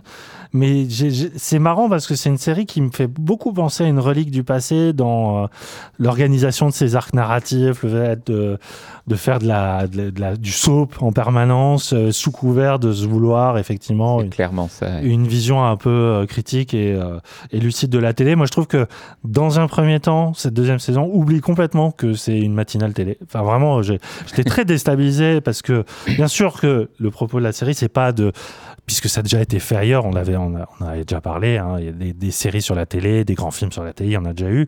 Elle, c'est vraiment, c'est vraiment une série qui veut questionner, oui, euh, euh, face à des questions qui sont euh, pas insolubles, mais qui dé- déploient tellement de débats, tellement de crispations, tellement de camps hein, euh, opposés les uns aux autres. Est-ce qu'on peut faire preuve de discernement, peut-être de, de nuance, et peut-être offrir aux coupables euh, une, pas une tribune, je dirais pas jusque-là, mais en tout cas une once d'explication psychologique et euh, peut-être, pourquoi pas, de compréhension. C'était intéressant. Et c'est pas pour rien qu'ils avaient choisi Steve Carell, qui est un, un ca- un acteur éminemment sympathique et qu'on a envie d'aimer dès le premier film, et qui là joue vraiment le pire rôle au monde. hein, et, et il le joue admirablement bien parce qu'il essaie pas de sauver son personnage.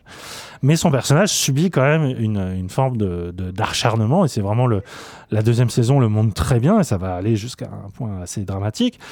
Et du coup, la série est vraiment omnubilée par ça. C'est comment cet événement va ravager tout autour d'elle et va créer euh, chez la présentatrice star, donc euh, Jennifer Aniston, une remise en question de son rôle, de son rapport euh, au féminisme, pardon, et au sein de sa propre équipe, tout en analysant l'arrivée de cette jeune recrue, donc Reese Witherspoon, qui apporte euh, un point de vue presque militant hein, à la, matinale dans un, premier, dans un premier temps. Elle arrive vraiment comme une journaliste de terrain qui va essayer de repenser l'approche de la matinale, qui est souvent une émission très pépère, très, très consensuelle.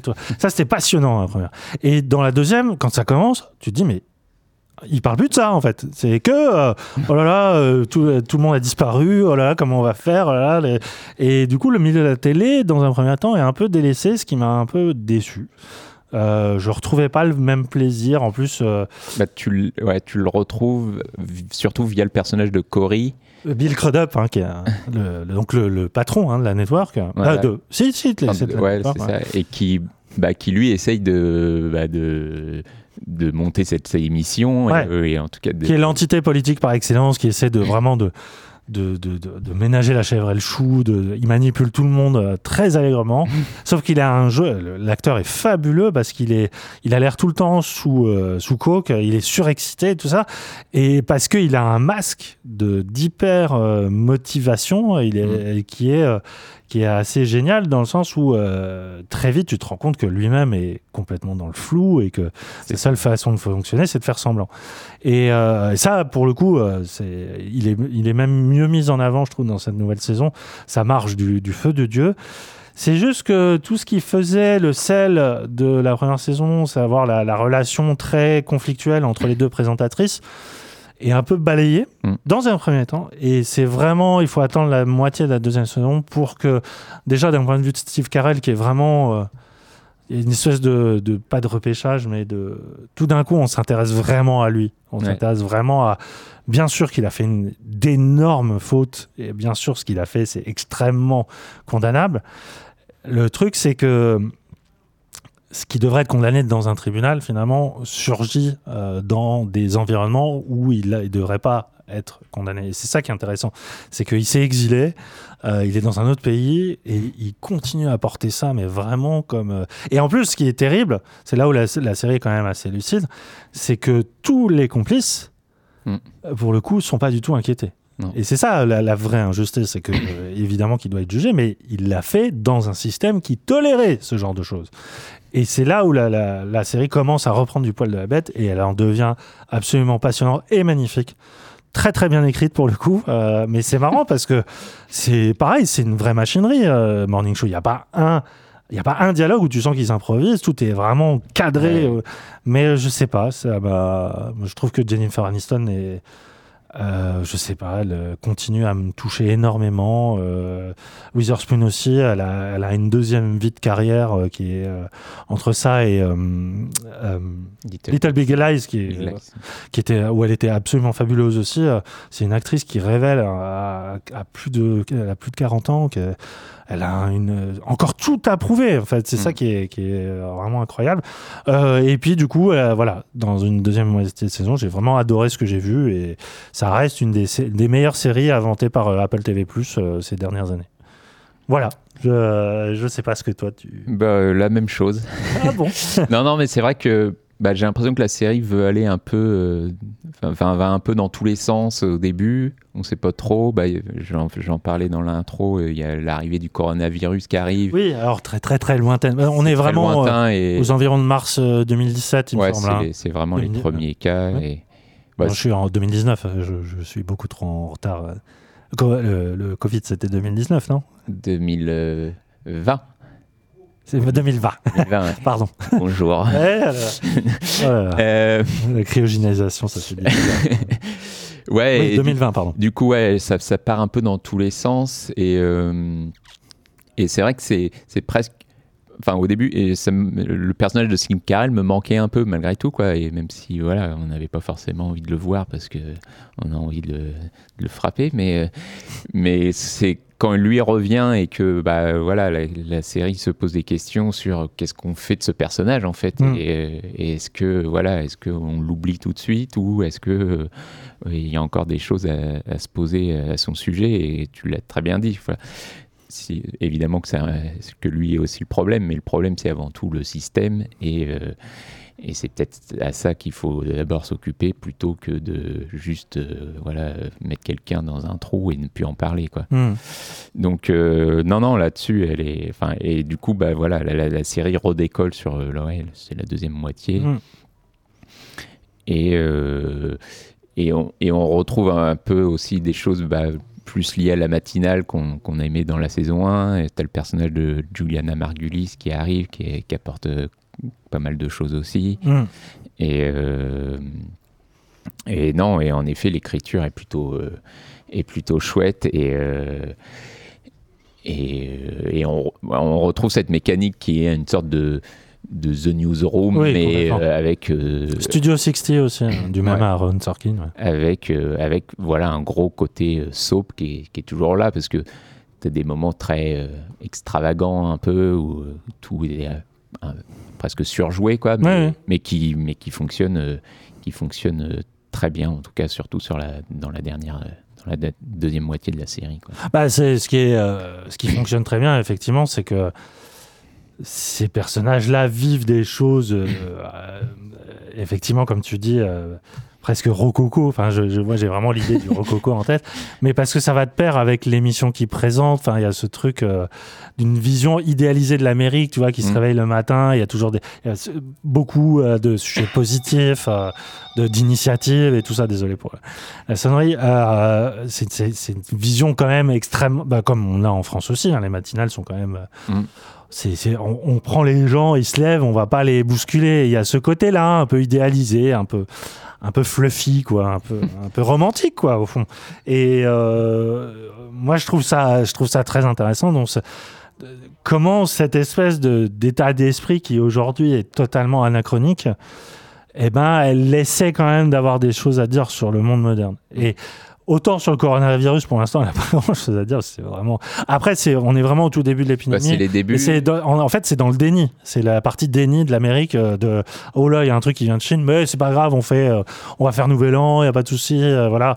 Et ça, c'est, c'est hyper intéressant parce que ça parle de comment justement. euh, elle-même, la série télé a été retardée à cause de ça. Enfin, c'est, c'est, c'est- je pense, en fait, j'attends vraiment la saison 3, com- comment ils vont se dépatouiller avec tout ce qu'ils ont posé comme bordel euh, dans la vie des personnages et euh, l'actualité du coronavirus qui, à mon avis, va être traité là, de- à, à plein régime. Comment justement ils vont ouais. gérer les confinements et tout ça. Euh, je suis très impatient de voir ça. ouais. Bah, sur la fin, malgré tout, ils, ils y vont un petit peu plus. Enfin, tu as un des personnages qui tombe malade Ouais, du coronavirus. Et où là, tu sens que les gens commencent à, à paniquer un peu et à se dire bon, ça, devient sérieux cette histoire. Quoi. Ouais. Mais oui, oui, je suis assez curieux de, de voir comment ça va se passer. Quoi. Et, et puis, non, et puis la série a toujours cette, euh, ce- ce- cette qualité de, de, de faire des scènes de- d'engueulade qui sont assez euh, magistrales. Et il y en a une notamment entre Jennifer Aniston et, euh, et Marc euh, Duplass. Ouais. Qui joue le, le producteur de l'émission qui est, et un peu son confident. qui est assez magique. Ouais, ouais, dans une voiture, euh, oui, oui. Très Et- grand moment d'acteur. ouais. Et qui est, et, et qui est Et complètement soap parce que un peu irréel, c'était Ouais. enfin, personne s'engueule comme ça, je pense. Ouais. Mais en même temps, qui, euh, qui est hyper profonde parce que les personnages euh, bah, se disent vraiment leur cas de vérité et Et en même temps, ils dépendent tellement l'un de l'autre que. c'est voilà. ça. ouais. Et C'est ouais, très et joli, temps, euh, Mm. Ils se rabibochent en même temps presque. Tout à fait. Euh, et ben voilà. Bah voilà, hein, bah, c'était bien, c'est toujours aussi bien The Morning Show. C'est Oui, non, c'est très éclaté, mais euh, c'est- vraiment une bonne série. ouais. Du coup, euh, je reprends la main, mon cher Christophe, pour euh, basculer des États-Unis vers la Corée du Sud avec le, Quelle transition. le phénomène mondial qui a vraiment agité cet automne, à savoir Squid Game. 지금 이 자리에 계신 여러분들은 모두 감당할 수 없는 빚을 지고 삶의 벼랑 끝에 서 계신 분들입니다. 게임에 참가를 원하지 않는 분은 지금 말씀해 주시길 바랍니다.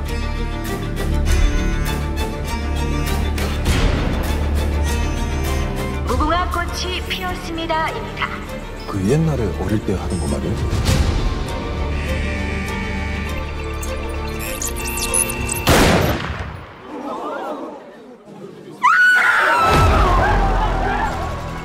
Endetté jusqu'au cou, un homme accepte de participer à un jeu organisé par une mystérieuse organisation dont les membres sont tous masqués, enfermés avec plusieurs, plusieurs autres participants dans un gigantesque complexe.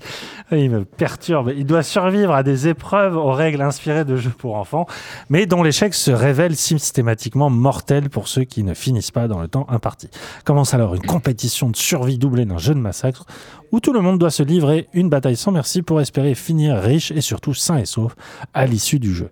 Créée par Wang Dong et Yok, cette série sud-coréenne peut se targuer d'être non seulement l'un des plus gros succès Netflix, puisqu'on parle quand même de plus de 100 millions de vues en un seul mois, mais aussi le plus gros phénomène télévisuel mondial, puisqu'on a vu jusque dans nos cours de récré en France. Non, c'est pas vrai. Nos, chères petites têtes blondes rejouer. Alors, ils, normalement, ils sont pas censés regarder la série. Hein. C'est pas, c'est interdit moins de 16, il me semble. Ouais. Euh, c'est dire, euh, il y a eu même des, plein de costumes à Halloween euh, qui rejouaient le- le- les gardes colorés à, tête, à tête masquée. Le, la série, alors pour des, des raisons qui sont à la fois faciles à identifier et en même temps, ça relève toujours d'un mystère que ça prenne aussi bien. Mais on peut dire que euh, sans être la série de l'année en termes qualitatifs, c'est vraiment celle qui a fait le plus parler d'elle, hein. Euh, notamment pour euh, doute, sa violence euh, assumée. hein. Il y, a, il y a quand même derrière ce, il y a un truc très systématique où chaque épisode à peu près reprend un des jeux. Donc le, le premier c'est un 2 3 soleil. Il y, a, il y a plein de jeux différents à chaque fois. billes. Là? Les billes. les billes. Euh, chaque fois, c'est le. On pourrait presque se dire que la série se résume vraiment à des gens qui se font tuer dans des conditions assez atroces, que ça révèle le pire d'entre nous. hein. L'homme est un loup pour l'homme, elle le prouve. Euh, la série aussi fait état, et d'ailleurs c'est ce qui a posé problème en Corée du Sud, de la relation euh, de la population coréenne avec l'idée d'endettement et que euh, voilà euh, ça montre une société qui est complètement sclérosée par justement le, la, question de l'argent et la- la- la- l'apparence sociale que ça donne. Comme toi, Christophe, il me semble que tu aies regardé Squid Game non pas par envie, mais parce que tu as entendu parler d'elle sur les réseaux sociaux. Oui. Et qu'en as-tu pensé C'était, on peut pas nier que y a, c'est pas une série intéressante sur plein de points de vue. C'est une série intéressante. Est-ce que c'est une bonne série Tout est. C'est pas une mauvaise série. hein. On peut pas. Je sais pas pourquoi j'ai pris cette voix. Je sais pas. Non plus. Euh, non, c'est c'est pas une mauvaise série, et, mais après c'est c'est toujours compliqué d'en- de parler d'une série comme ça parce que il y a un tel buzz et un tel machin que tu as l'impression que c'était la meilleure série du monde pour plein de gens si tu regardes sur Twitter. Hmm. Et euh, mais mais c'est une série où j'ai l'impression que les gens ont un peu découvert ce qu'était euh, le cinéma euh, coréen ou, Hmm. ou la série coréenne, disons. Et, et Oui. qui et qui a ce côté déjà, ouais. et qui a ce côté très bah, un peu ludique souvent euh, assez macabre et qui joue sur notre euh, bah, envie de voir jusqu'où ça Mm. va aller etc. Voyeurisme, de voyeurisme voilà et euh, et du coup, bah, ça marche bien forcément, enfin, et ça attire le monde. Et puis bon, bah voilà, il y a eu un effet boule de neige. Et Netflix fait ça très bien hein, à Oui. chaque fois avec ses séries, et Tout à fait, ouais. même avec la Casa del Papel, alors que bon, euh, au bout de trois épisodes, je- j'en Ouais. pouvais déjà plus. Mm. Mais bref. Ça, c'est mieux que la Casa des Papel, moi, je trouve. hein. Oui, oui, non, et, et franchement, franchement, c'est c'est- c'est- c'est plutôt bien, même si, voilà, je trouve que sur la dernière partie Oui. de la série, C'est trop long, comme beaucoup, trop de, comme beaucoup de séries Netflix. a- c'est trop long et, puis euh, ouais il y a des choses euh, voilà qui marchent moins bien on reviendra peut-être dessus après mais euh, mais j'ai plutôt aimé et surtout bah, j'ai aimé ce côté euh, social dont tu parlais où la série vraiment commence voilà comme bah, c'est vraiment des pauvres mecs qui ont que cette opportunité là pour s'en sortir en fait et Mm.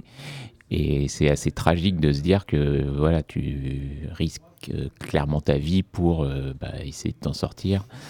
Et, euh, ça, c'est plutôt bien, bien amené. Enfin, on rentre vraiment dans la série, ça rend les personnages assez sympathiques aussi. Et, ça fonctionne bien.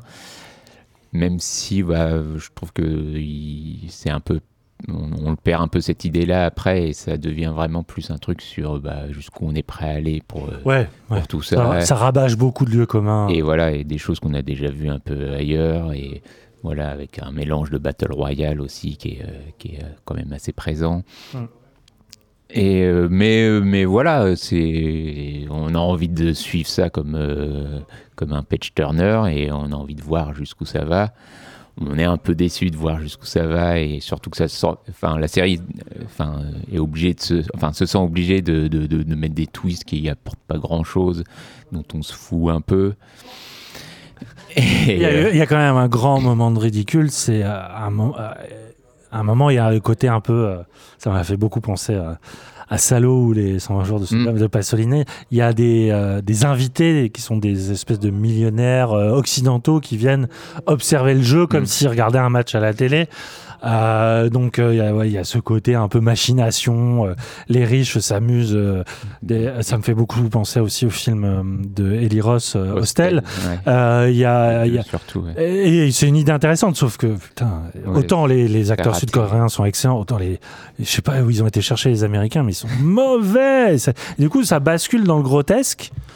Alors, ce qui est intéressant, c'est que la série flirte toujours avec quelque chose d'un peu, un peu euh, fantaisiste et un peu, euh, parfois même, ça frôle le ridicule. En tout cas, il y a un côté très, euh, très outré euh, qui me fait beaucoup penser aussi à l'idée d'un manga qu'on aurait adapté, hein, euh, de- ne serait-ce que dans les archétypes des personnages, puisque celui qui est peut-être le plus complexe, c'est le héros pour une fois, Euh, mais le- tous les gens autour de lui, que ce soit ses acolytes ou le gang adverse qui va se monter, parce qu'évidemment, pour survivre, certains vont pas hésiter à s'allier, et à tirer dans les pattes des autres.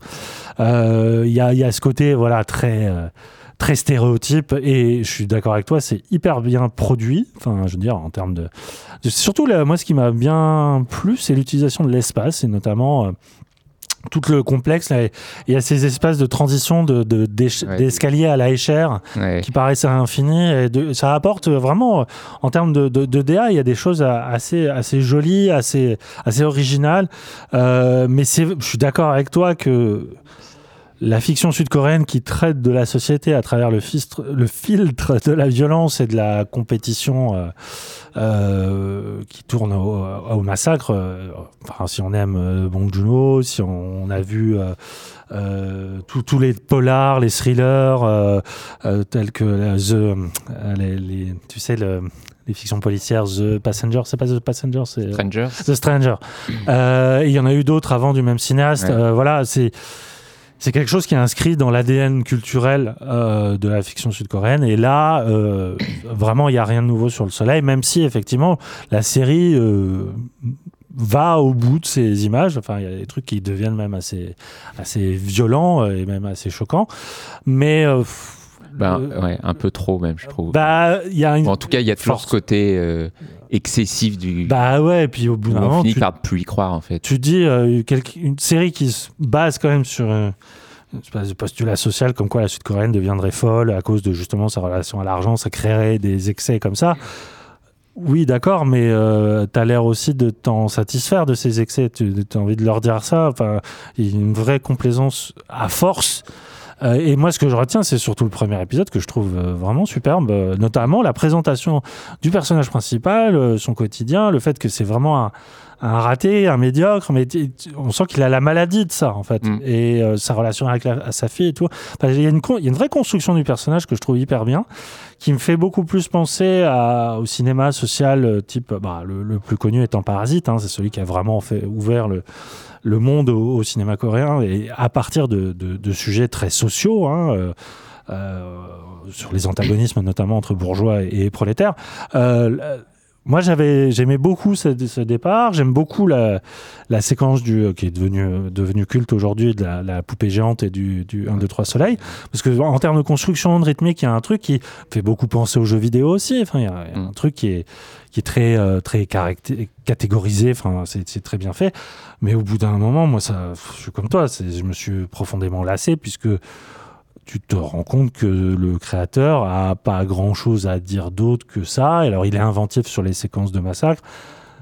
Et jusqu'au l'épisode final qui est profondément raté. Et ça, pour moi, c'est dû à une raison. Il, il le dit un peu en filigrane sur les, dans ses interviews. Il, il pensait pas à une seconde saison.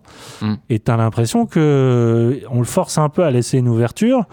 Alors que lui, il avait pensé comme un, un one-shot et puis basta, ça suffisait à soi. Et là, bah, forcément, avec les, les millions que ça a engrangé, Netflix, il va, euh, quitte à se séparer de l'auteur principal, ils vont pas s'arrêter en si bon chemin. On Non, voit la quand... deuxième a été, euh, c'est sur les. Bien rails, sûr. hein.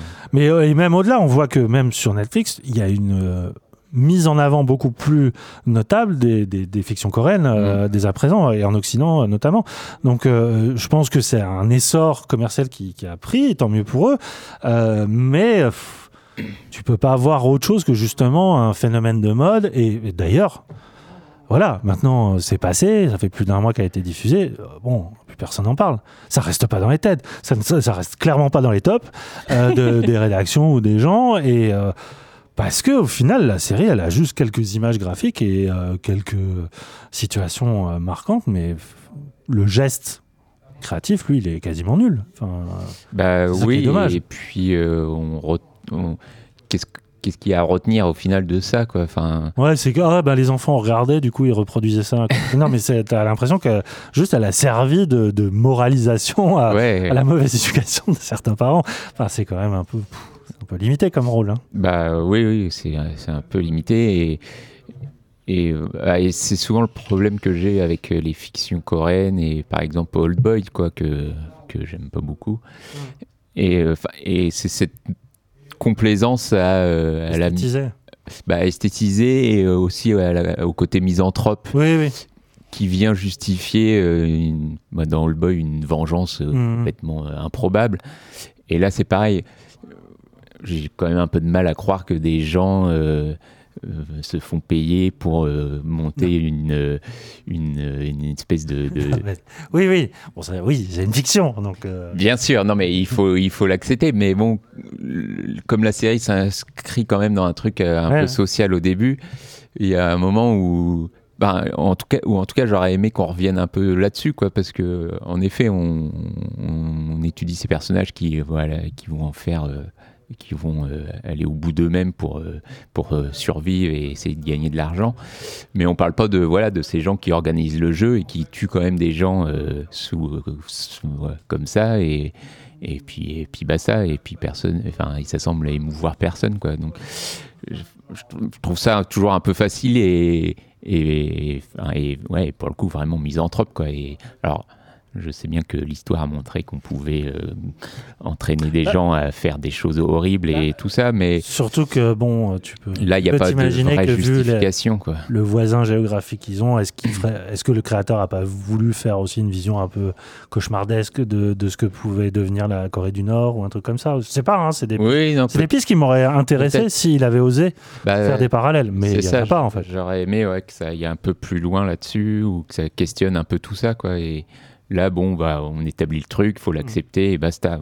Pourquoi pas, hein, mais, mais c'est vrai que tu sens que la, la- ouais, la série se fait plaisir à te, te mettre des images graphiques euh, qui qui restent pas tant que ça au final. Ben, non, parce qu'il y a une telle répétition. Au bout d'un moment, j'avais l'impression de voir du Tex Avery, tellement il y a de la. Bah ouais, et puis c'est plus du sang, que c'est du rouge. Comme... le 1, 2, 3 Soleil est tellement bien en fait. Ouais, je trouve que la série, elle n'arrive pas à retrouver d'un Ouais. jeu aussi bien. Ouais, clairement. Enfin, les billes, euh, on peut pas faire moins euh, spectaculaire, même s'il se passe d'autres choses dans cet épisode, mais euh, moi j'ai trouvé ça hyper long et, et inintéressant même. Mm. Et surtout la dernière épreuve qui est censé être le jeu, bah, le jeu du poulpe en soi, Mm. déjà qui a l'air d'être un jeu un peu nul. Désolé pour euh, tous les Coréens qui On ont joué on à ce a jeu. perdu notre euh, public euh, coréen.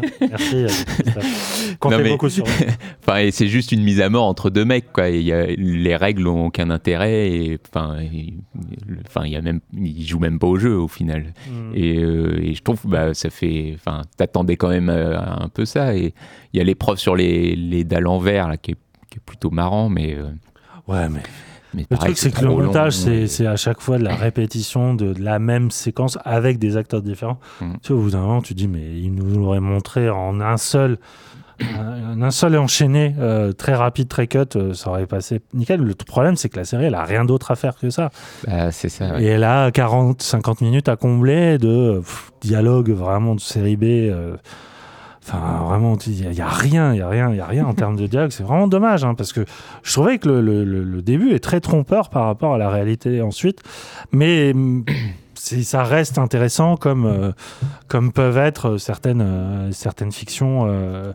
Moi, j'avais trouvé plus d'intérêt dans euh, la série japonaise euh, qui précède de quelques mois qui s'appelait Alice in Wonderland, Mm. qui finalement est pas très différente. Enfin, il y, y a pas mal de ponts à faire sur l'idée d'organisation d'un jeu. euh, euh, un jeu où tu peux vraiment perdre ta vie dans un truc réel, sauf que Alice in Wonderland réfléchissait vraiment sur le concept de virtualité, tout ça. Enfin, il y avait, il y avait des choses en plus par rapport à la société japonaise qui étaient peut-être plus pertinents.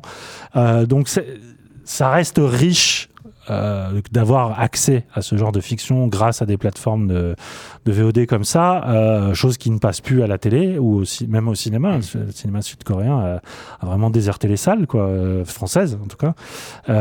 Donc c'est toujours important d'avoir ces ponts-là avec, avec les cultures d'Asie, mais c'est vrai que bon, c'est un peu le cheval de Troie qui masque la réelle richesse. Mm.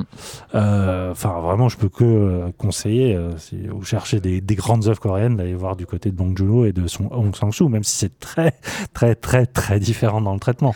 Euh, mais ouais, passons à autre chose. hein. Bah, Restons oui, oui. sur Netflix, mais après, avec une. Je- Vas-y, pardon. Non, enfin, j'attends de voir ce qu'il pourrait faire avec Oui, la saison 2. parce forcément, on va y revenir. si- enfin, la fin montre euh, que le personnage euh, euh, reviendrait dans le jeu et qui est un truc qui est assez intéressant, je trouve.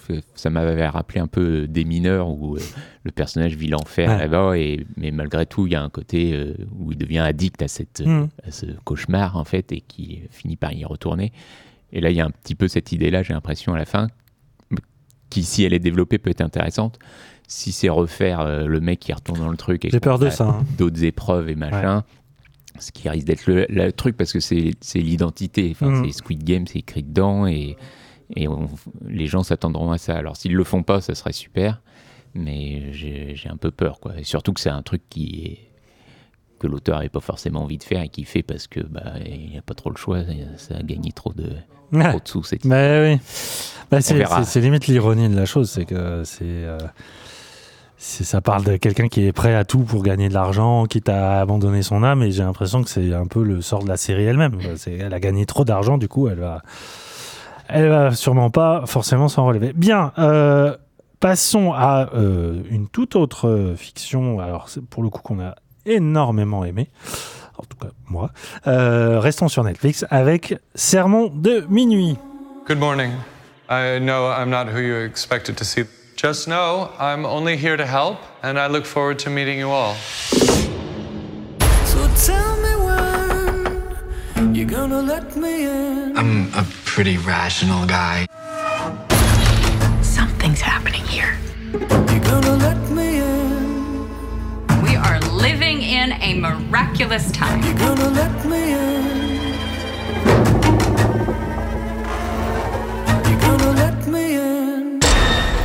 Think I'm crazy. I mean, what's a little crazy between friends, right? Come on. What are you doing? Come on. What is wrong with oh, you? Stop it. It's not funny.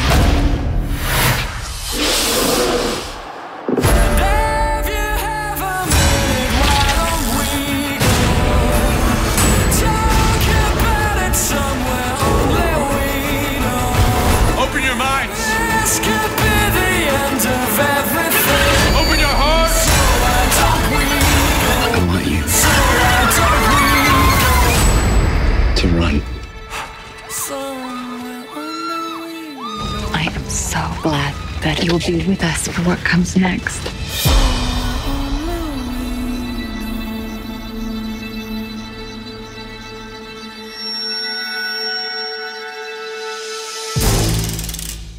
Rien ne prédisposait la communauté de Crockett Island, petite île américaine peuplée de pêcheurs et de catholiques fervents, au chaos total. Et pourtant, après l'arrivée d'un jeune prêtre à la paroisse, de nombreux événements paranormaux surviennent et vont bouleverser la routine et les croyances de ses habitants.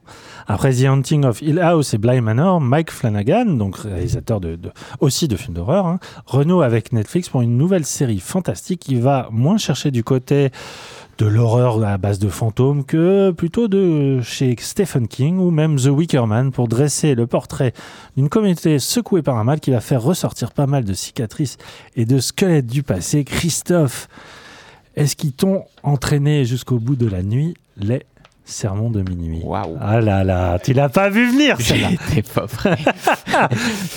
C'est super. Euh, oui, ils m'ont entraîné jusqu'au bout de la nuit. Euh, non, c'est, euh, bah, on parlait au début de l'émission qu'il n'y avait pas eu de, de grosses nouveautés. J'avais Celle-là, on l'a oublié- pas vu venir oublié celle-là. Ouais, Enfin, en ouais. tout cas, c'est euh, peut-être Ouais, ouais. l'exception qui confirme la règle, mais, euh, mais bah, on l'avait pas vu venir. bah, c'est vrai qu'elle est sortie un peu. euh, Pas eu de pub, hein il n'y a pas eu de pub de Netflix qui est un scandale absolu. Ouais. Et, mais bon, c'est pas la première fois qu'ils font ça. Mhm. Et, euh, mais voilà, sachant que c'était Mike Flanagan, qui est quand même en ce moment le, le petit prince de, de l'horreur, j'avais un, bon, un bon a priori.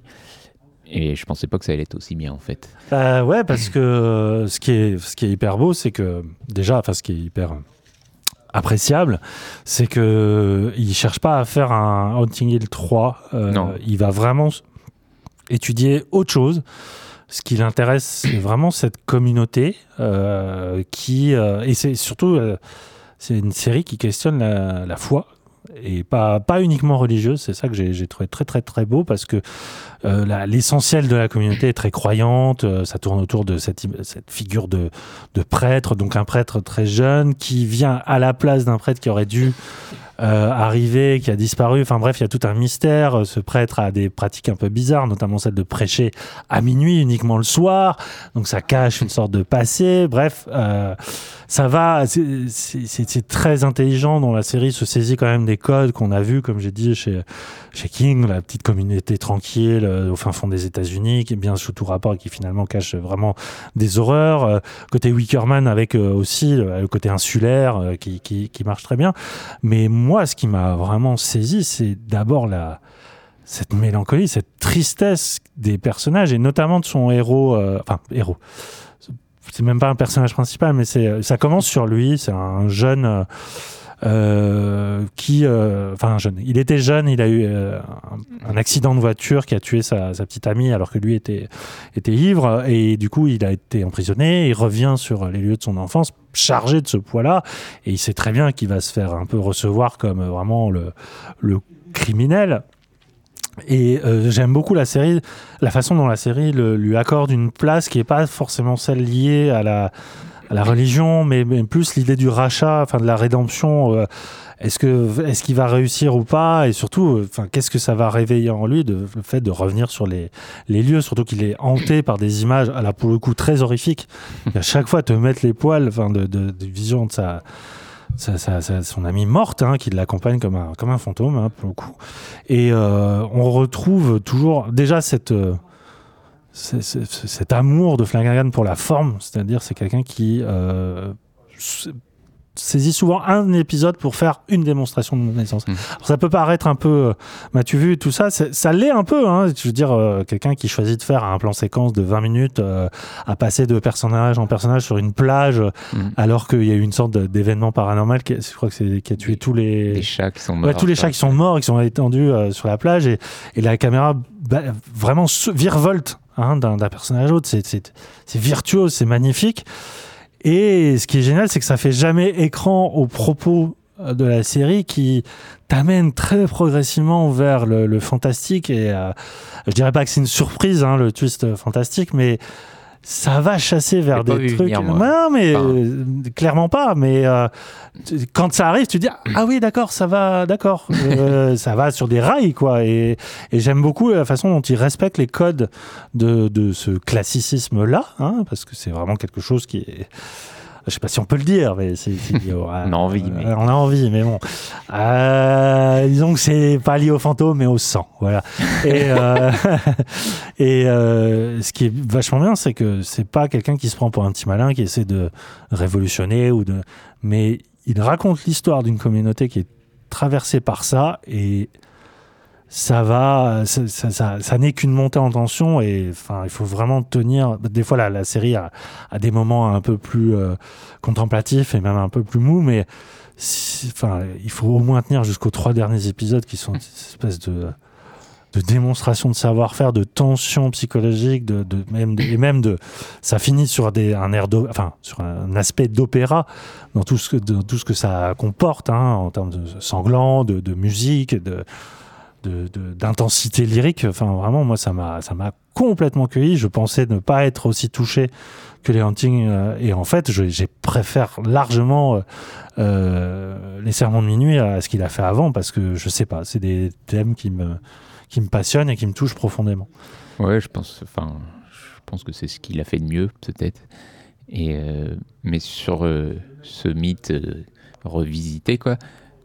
Moi, je trouve, je trouve qu'il, sans faire euh, le son malin, et comme tu disais, mais euh, vraiment, euh, j'ai jamais vu euh, ce mythe-là traité de cette façon-là, en fait. Enfin, où j'ai vraiment l'impression de leur, de leur découvrir presque. Et, je trouve ça vraiment très fort la manière dont il le fait, avec cette question de la foi qui est vraiment centrale, avec bah, ce personnage qui, bah, du coup, qui revient de prison et qui, bah, qui a quand même perdu la foi, du coup et qui, confronté à ça, bah, est obligé de se rendre à l'évidence que bah, y a, quelque chose existe. Alors, euh, si c'est pas Dieu, c'est peut-être juste le mal, mais Mhm. du coup, c'est compliqué à vivre. et euh, et il y a tout ça qui est, enfin, qui est mélangé, et c'est même encore plus loin parce qu'il est plus que euh, confronté à ça.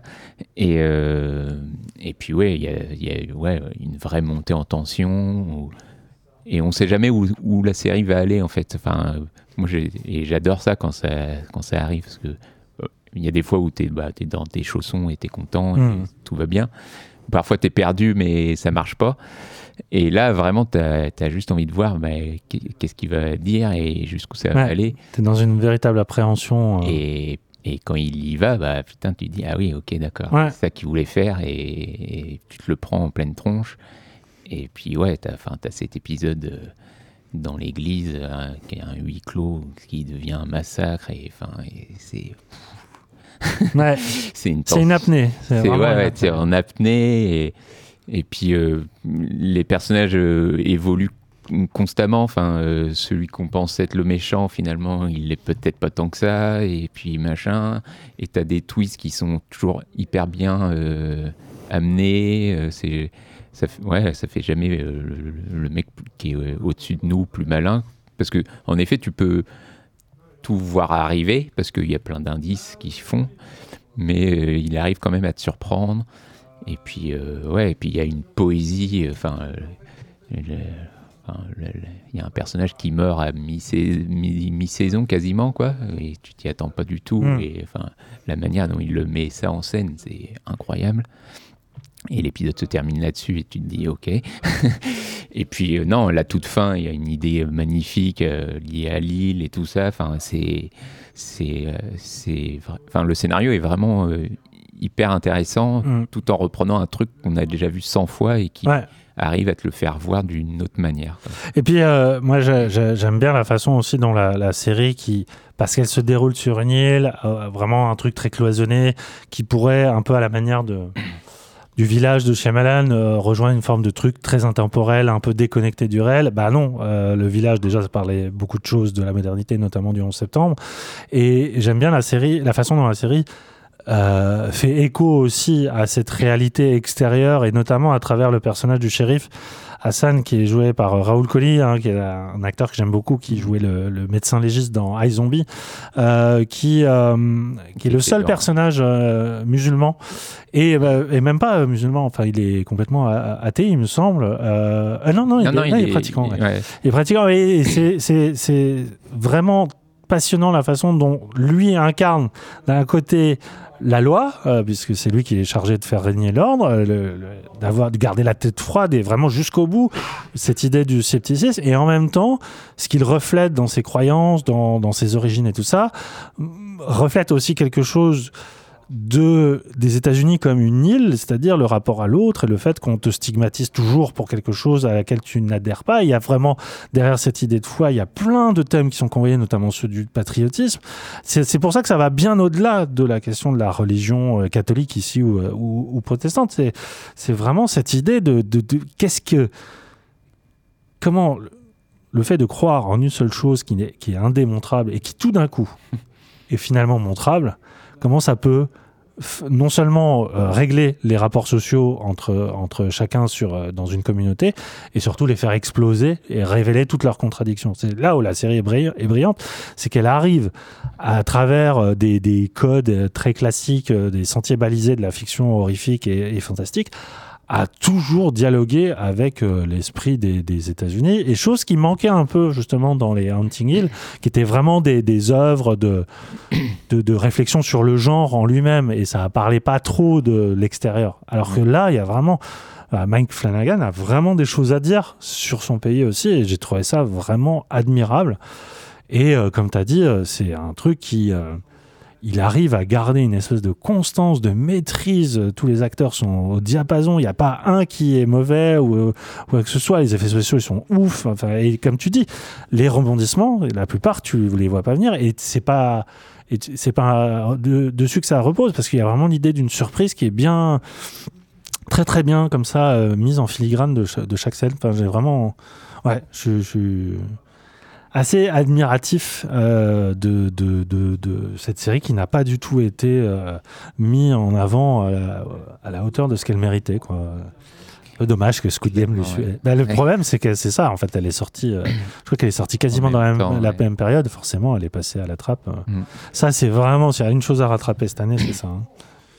Sermon de minuit, donc, de Mike Flanagan sur Netflix. Euh, dix- je dirais 10 épisodes, c'est souvent ça le format. euh, euh, c'est une mini-série, hein, pour le coup. Je pense pas qu'il y aura de suite à cela. Oui. Ah, t'as- Euh, pas l'air Je suis convaincu. dubitatif sur les 10 épisodes, mais Ah, peut-être que c'était. ouais, je me trompe, je me trompe souvent hein, sur Mais les formats. C'était ce qu'il fallait. Voilà, donc on, on termine donc avec notre vrai coup de cœur de cette, euh, cette euh, deuxième moitié de l'année. hein. Je pense qu'il il tient une place assez haut dans notre top euh, de l'année qu'on n'a pas fait. hein. On le fera peut-être à la prochaine émission dans un an. hein. Euh, en tout cas, on va enchaîner du coup avec les débuts de saison qui viennent de commencer et parmi elles un petit événement. And just like that. Oh, honey, I'm home. I remember when you kept your sweaters in the stove. There are always going to be roads not taken. So you can't have it all. No, you can. It's just really hard. You're not happy with who you are? Step out of that box and change.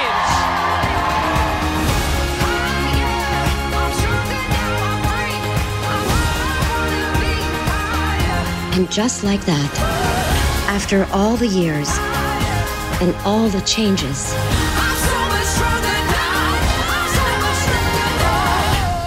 you're still you. Hello, lovers. 17 ans après la fin de Sex and the City, nous retrouvons les inséparables Carrie, Miranda et Charlotte à New York. Désormais cinquantenaires, elles jonglent toujours entre soucis conjugaux, familiaux et professionnels, tout en accusant le coup du temps qui passe. Avec néanmoins une absence de taille, celle de Samantha, alias la géniale Kim Cattrall, qui avait décidé déjà de ne pas rejoindre l'aventure il y a 10 ans pour un troisième film prévu, parce que oui, il y avait bien un troisième film qui était sur les rails, mais le refus de l'actrice avait entraîné l'annulation de la production. La série en profite également pour questionner sa propre place dans la moderni- modernité face aux évolutions de la société, des réseaux sociaux, des questions de genre et de sexualité, toujours avec ce ton mixé entre légèreté et crudité intime, quitte à assumer un certain décalage avec la comédie contemporaine, pour ne pas dire une certaine obsolescence. Donc c'est euh, diffusé euh, en France sur Salto. Pour l'instant, nous avons vu deux épisodes. C'est pas beaucoup, mais c'est et, ce- et en même temps, les deux épisodes sont très différents de, de, de quoi se faire vraiment une première opinion.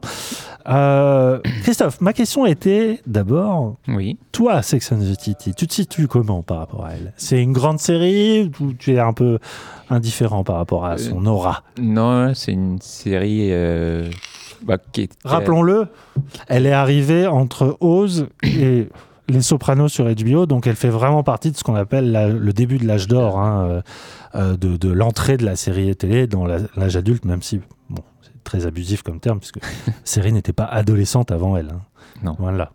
Mais euh, bah, enfin, moi, c'est une série qui est assez importante pour moi. Enfin, euh, bah, Mais je te rejoins. moi, Ouais, moi, qui c'est une série bah, très qui est une importante. série qui, euh, bah, où pareil, on découvrait un peu une nouvelle manière de faire des séries et, Mm. et elle en fait partie. Et tu l'as dit, elle était quand même coincée entre Oz et Soprano et, et qu'elle ait réussi à bah, se faire une notoriété, c'est- pas peu dire quoi. Et, et c'est justifié, bien sûr. Mais euh, après, euh, est-ce que c'est une série qui a bien vieilli? Je sais pas trop. Il faudrait Bah, moi, je, revoie, mais- moi, je pense qu'en regardant Just Like That, euh, je pense que c'est irregardable aujourd'hui. Bah, Enfin, il y a des trucs qui marchent quand même. Les- les- Notamment, c'est ça peut-être la grande perte, c'est que tout ce qui était lié à Samantha et les Mm. situations un peu burlesques et, et souvent très très très drôles et très crues, je pense que ça, ça a vieilli bien. Mais sinon, pff, je- non, c'est Bah- vraiment une série des années, pas 2000 pour moi, c'est une série des années 90. Ouais. Et, et je pense que c'est aussi pour ça qu'ils font une suite, c'est que bah, c'est peut-être une manière de dire euh, bah, qu'est-ce que qu'est-ce qui reste de Sex and the City aujourd'hui par rapport à, à tous les changements euh, sociaux qu'il y a pu y avoir ces dernières années et, et la confronter à, à- à tous ces changements justement. Et, euh, et bah, sur ces deux premiers épisodes, c'est plutôt pas mal parce que euh, après deux films qui étaient quand même euh, Horrible. bling bling et enfin Atroce. J'ai trouvé ça, c'était une vraie insulte à- aux fans de la série. voilà ouais qui avait pas grand chose à voir au final avec la série là ils reviennent vraiment à un truc euh, bah, plus proche de ce qu'on connaît et, et, euh, et tant mieux mais mais ouais enfin j'ai eu un peu peur au début parce que les premières minutes, bon, bah, tu sens qu'ils sont contents de, de revenir, mais euh, ils te font bah, un, un dîner entre amis qui, euh, qui était un peu la- les scènes euh, Ouais. Ouais, mais c'est typiques de scène chaque matrice, épisode, ouais. en tout cas, voilà.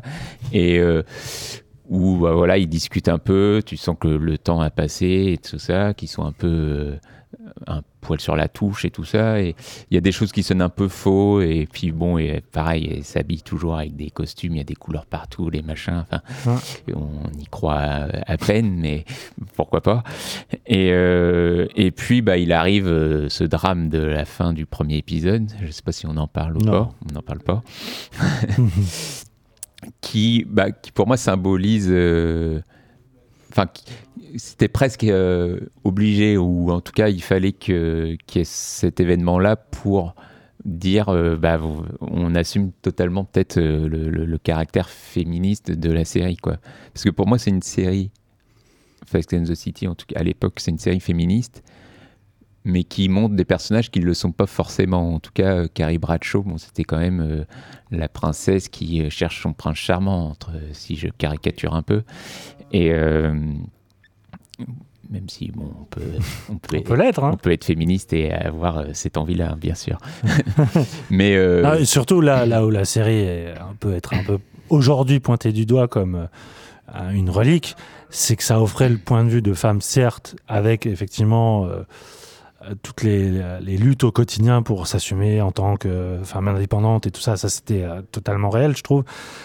Mais sauf que c'était du point de vue de bourgeoise new-yorkaise, blanche, euh, hét- hétéro, Ouais. euh, qui fait qu'aujourd'hui, la, la série a ce coup de vieux immédiat. mais ce que j'aime bien, c'est qu'elle elle le sait. Ouais. Et elle le confronte. Parce que, par exemple, à un moment, Carrie, dans le premier épisode là, de Just Like That, est invitée à une sorte de podcast lié au- à la question de sexualité, au genre, avec deux animateurs qui sont pour le coup hyper ouverts, euh, qui assument le côté woke et tout ça. Et elle, elle se sent vraiment comme un- une anomalie. et d'ailleurs, elle, elle arrive même plus à parler. Elle, arrive même plus à parler de sa propre sexualité, alors que c'était le cœur de métier qu'elle faisait dans, la, dans, la, dans la version originale. C'est ça qui est très intéressant, c'est que la série sait qu'elle est dépassée par les événements. Et je suis d'accord avec toi, euh, les 20 premières minutes, c'est insu- enfin, c'est limite insupportable parce que euh, tu as vraiment cette illusion. C'est une illusion que j'ai retrouvée aussi avec euh, les Friends The Reunion cette année. C'est que ça y est, la nostalgie des années 90, elle est pleinement assumée aujourd'hui, et notamment par la série télé.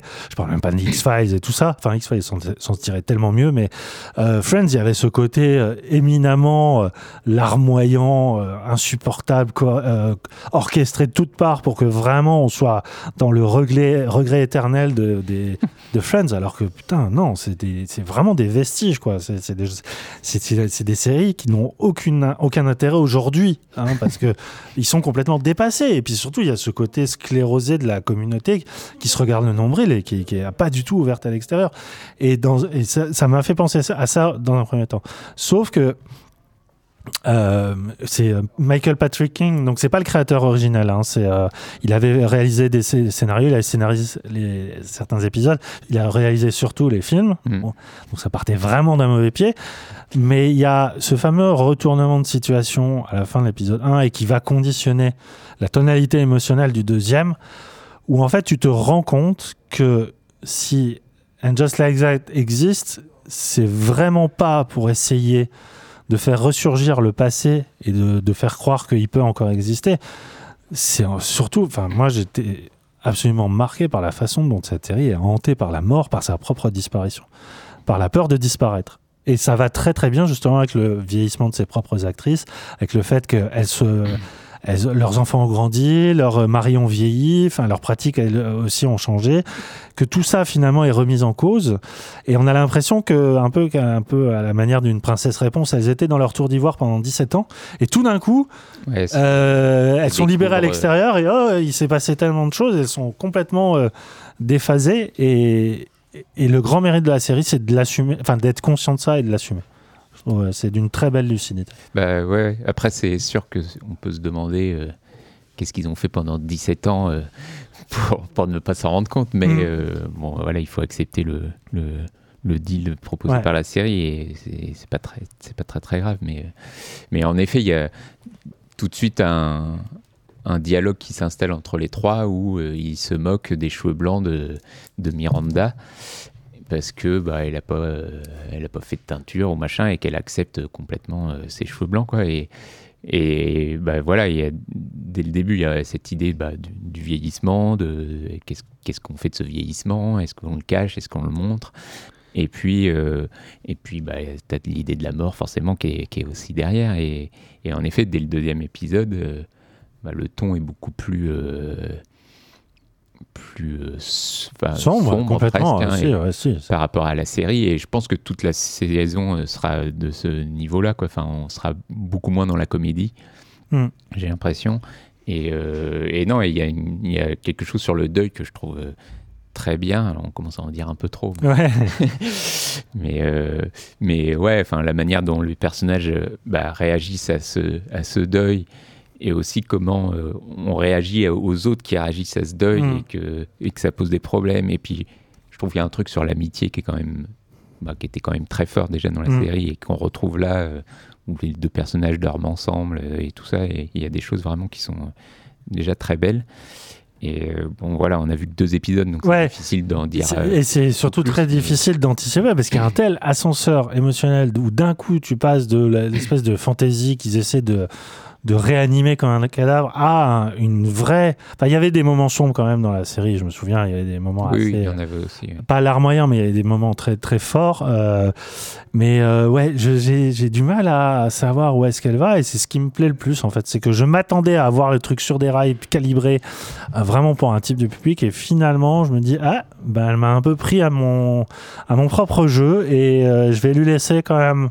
tout le Ouais. temps de s'installer parce qu'à mon avis elle a plus de choses à dire qu'elle ne fait croire. Ouais, c'est sûr. J'ai juste peur qu'elle qu'elle coche un peu toutes les cases euh, possible. des sujets progressistes, euh, machin, et que voilà. on- Bah, Il y, a- il y a une vraie maladresse hein, par rapport à ça d'ailleurs. hein. Il y a notamment Miranda qui Ouais. va à un moment euh, à un cours euh, sur, je sais les, plus, c'est les droits des femmes. les euh, droits des femmes et c'est- donné par une femme noire euh, et elle fait la gaffe de oh je m'attendais pas à ce que vous euh, soyez aussi jeune et tout ça elle, elle dérape elle tombe dans le cliché de la femme blanche qui se dit woke mais qui finalement révèle plus de, de racisme et de de, de, de, pas de enfin de, clichés euh, dans sa manière d'être et et c'est la situation est drôle mais tu sens que la, la, la série a pas du tout les armes de euh, euh, de euh, la créatrice de hum, eh, ça y est hein Euh, la créatrice anglaise de celle qui euh, a fait euh, je vais pas I May réussir Destroy You Non. bah, je pensais à I May Destroy You, bien sûr, qui est bon, pour le coup vraiment à la pointe de la modernité. Non, je pensais à. Secure Non. Non, vraiment série anglaise. Ah oui, série anglaise. Mais surtout, je pense aussi à Girls et Lena Dunham, Mm. qui a été vraiment la. C'était la descendante même de Sex and the City, Oui, et surtout, c'est celle qui a tué la mère. Enfin, vraiment, très clairement, je crois, le premier épisode, on voyait une affiche au fond de la chambre de, de l'héroïne de Sex and the City, comme un vestige du passé. Mm. Non, euh, bon, bah, la- la- elle a écrit le James Bond dernièrement, mais euh, voilà. Ah, Fleabag. Un Fleabag, ben voilà, tu vois. Euh, Waterbridge. voilà, Euh, on sent que quand elle il s'essaie à l'humour, et en plus c'est un homme qui, écrit euh, les blagues pour euh, des, personnages féminins, on sent qu'il y a un décalage et que ça va pas, que c'est pas en phase, quoi. Mais, mais, mais, je pense que c'est beaucoup plus qu'un truc opportuniste et rien que ça, moi je suis très content qu'ils aient réussi à contourner ce- cette facilité. Chose que n'a absolument pas, non, absolument pas contourné les films, qui était vraiment une manière d'exploiter le filon commercial qui m'a- m'avait vraiment écœuré. Oui, et d'ailleurs, qu'il y avait des, intéressé- des- des images carrément dégueulasses à la fin du deuxième épisode où, euh, qui était censé parler de la libération de la femme et il mettait en scène des femmes voilées. Enfin, c'était, c'était, euh, c'était horrible. C'était horrible d'un point de vue éthique. C'était vraiment horrible les films. Alors que là, on revient à quelque chose de beaucoup plus raisonné et pensé et, et surtout très touchant. Voilà. Euh, on, en, on en redira un peu plus la prochaine fois. On passe à bah, une autre relique hein, de, de cette même période hein, qui revient aussi après avoir quelques années d'absence. C'est donc Dexter. You are a serial killer. You love that you're getting away with murder and you cannot wait to kill again. Have you learned nothing? Don't be ashamed. A lot of folks get queasy at the sight of blood. It gets to me every time. It's a scary world out there.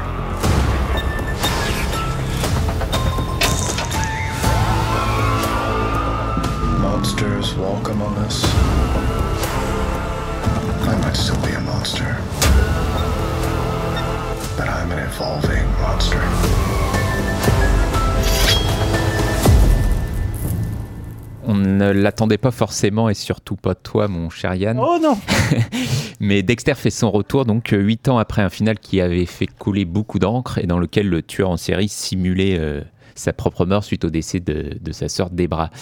Donc on le retrouve lui, euh, Dexter, dans la petite ville d'Aaron Lake, dans l'État de New York, euh, vendeur dans un magasin où il se fait connaître sous le nom de Jim Lindsay, Lindsay pardon, qui est le nom de l'auteur des bouquins. Pour la petite Mmh. anecdote. Oh. Et s'il semble vivre une vie paisible avec sa petite amie chef de police, il reste malgré tout toujours torturé par son Dark Passengers. La série s'ouvre sur euh, The Passengers de Iggy Pop. Dis donc, on va dans la subtilité. hein. On sent que le mec est déjà vénère. Et, euh, donc oui, il est toujours torturé par ce Dark Passenger et hanté par la mort de Debra. Euh, surtout l'arrivée de son fils euh, Harrison va complètement bouleverser les choses. Euh, on retrouve donc Clyde Phillips, le showrunner originel de la série, qui était parti après la saison 4 et euh, où, c'était un peu le début du déclin de la, de la série, même si moi j'aime encore beaucoup de choses après, mais euh, on y reviendra peut-être ou pas. Et donc il reprend ici les commandes de donc, ce qui est la neuvième saison, même si elle est euh, un peu à part et en étant intitulée New Blood. Euh, Je vais essentiellement te laisser parler puisque Ouais. moi, je, déjà, je suis pas du tout spécialiste parce que, comme tu l'as très justement rappelé, euh, Dexter, après, à part la saison 1, ça m'a jamais vraiment transcendé.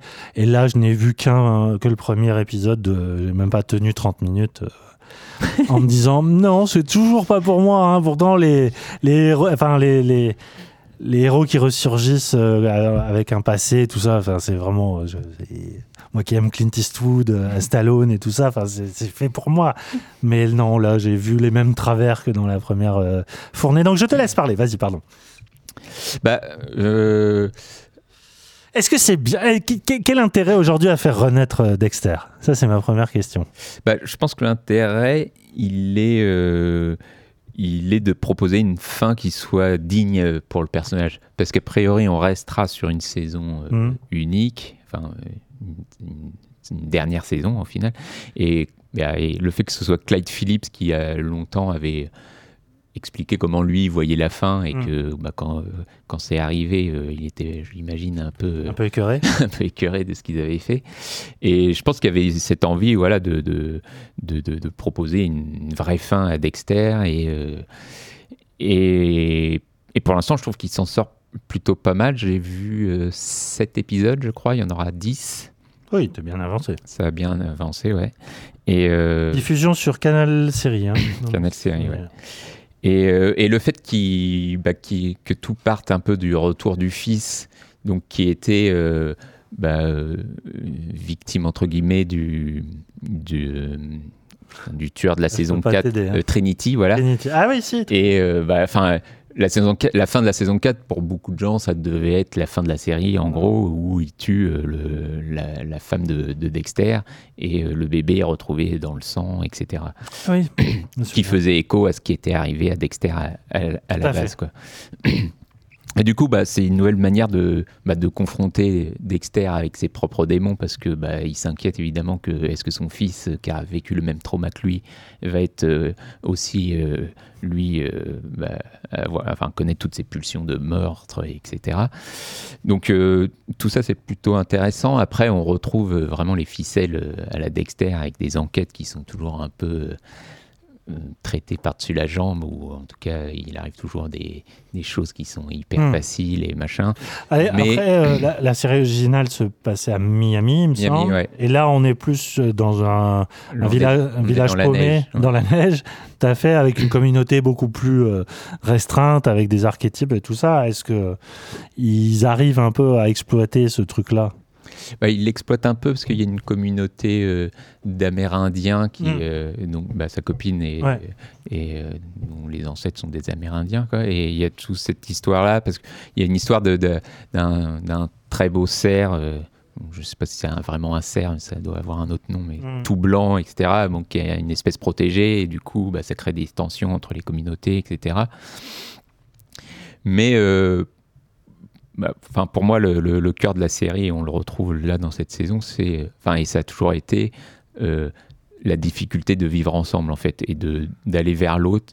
Et euh, enfin, Dexter, c'est un tueur en série, mais c'est aussi un asocial surtout, et euh, et, bah, et qui a du mal à tisser des liens avec des gens et qui, qui et qui n'y arrive pas. Oui, c'est ce fameux récit à raconter à la, à la première personne en permanence, un Voilà. point de vue subjectif. Et tous les personnages euh, secondaires racontaient la même histoire en fait. Enfin, Mm. sa sœur, elle arrivait pas à trouver quelqu'un, ça allait pas. Euh, Le, ses collègues flics, c'est pareil. Et il y avait, enfin, tout est, est, est lié en fait. Et, euh, et on retrouve ça ici parce que, bah, évidemment, Dexter, il a ce passé qui, euh, qui l'embête, etc. Et bah, avec son fils, euh, c'est compliqué parce que euh, le fils a été abandonné, euh, il le retrouve comme ça, et voilà. Et, euh, et je- moi, je trouve que voilà, Clyde Phillips, il arrive à, à toujours avoir ce petit truc-là qui est, qui est assez, euh, assez passionnant. Et, euh, et puis, euh, malgré tout, bah, la manière dont il mène son, son enquête et tout ça, on, a envie de savoir où ça va. Bon, il y a des choses à laquelle voilà, il faut, il faut laisser passer, quoi. Mais, mais non, je suis assez curieux de voir bah, comment il va en finir. On retrouve le personnage de Debra qui est une espèce de fantôme Ouais. avec lequel il, il parle et qui, euh, qui est assez drôle parce que bah, elle, lui, elle lui remet à chaque fois euh, en face euh, bah, que lui aussi est un mec qui euh, porte la poisse et qui tous les gens avec qui il est finissent par mourir, etc.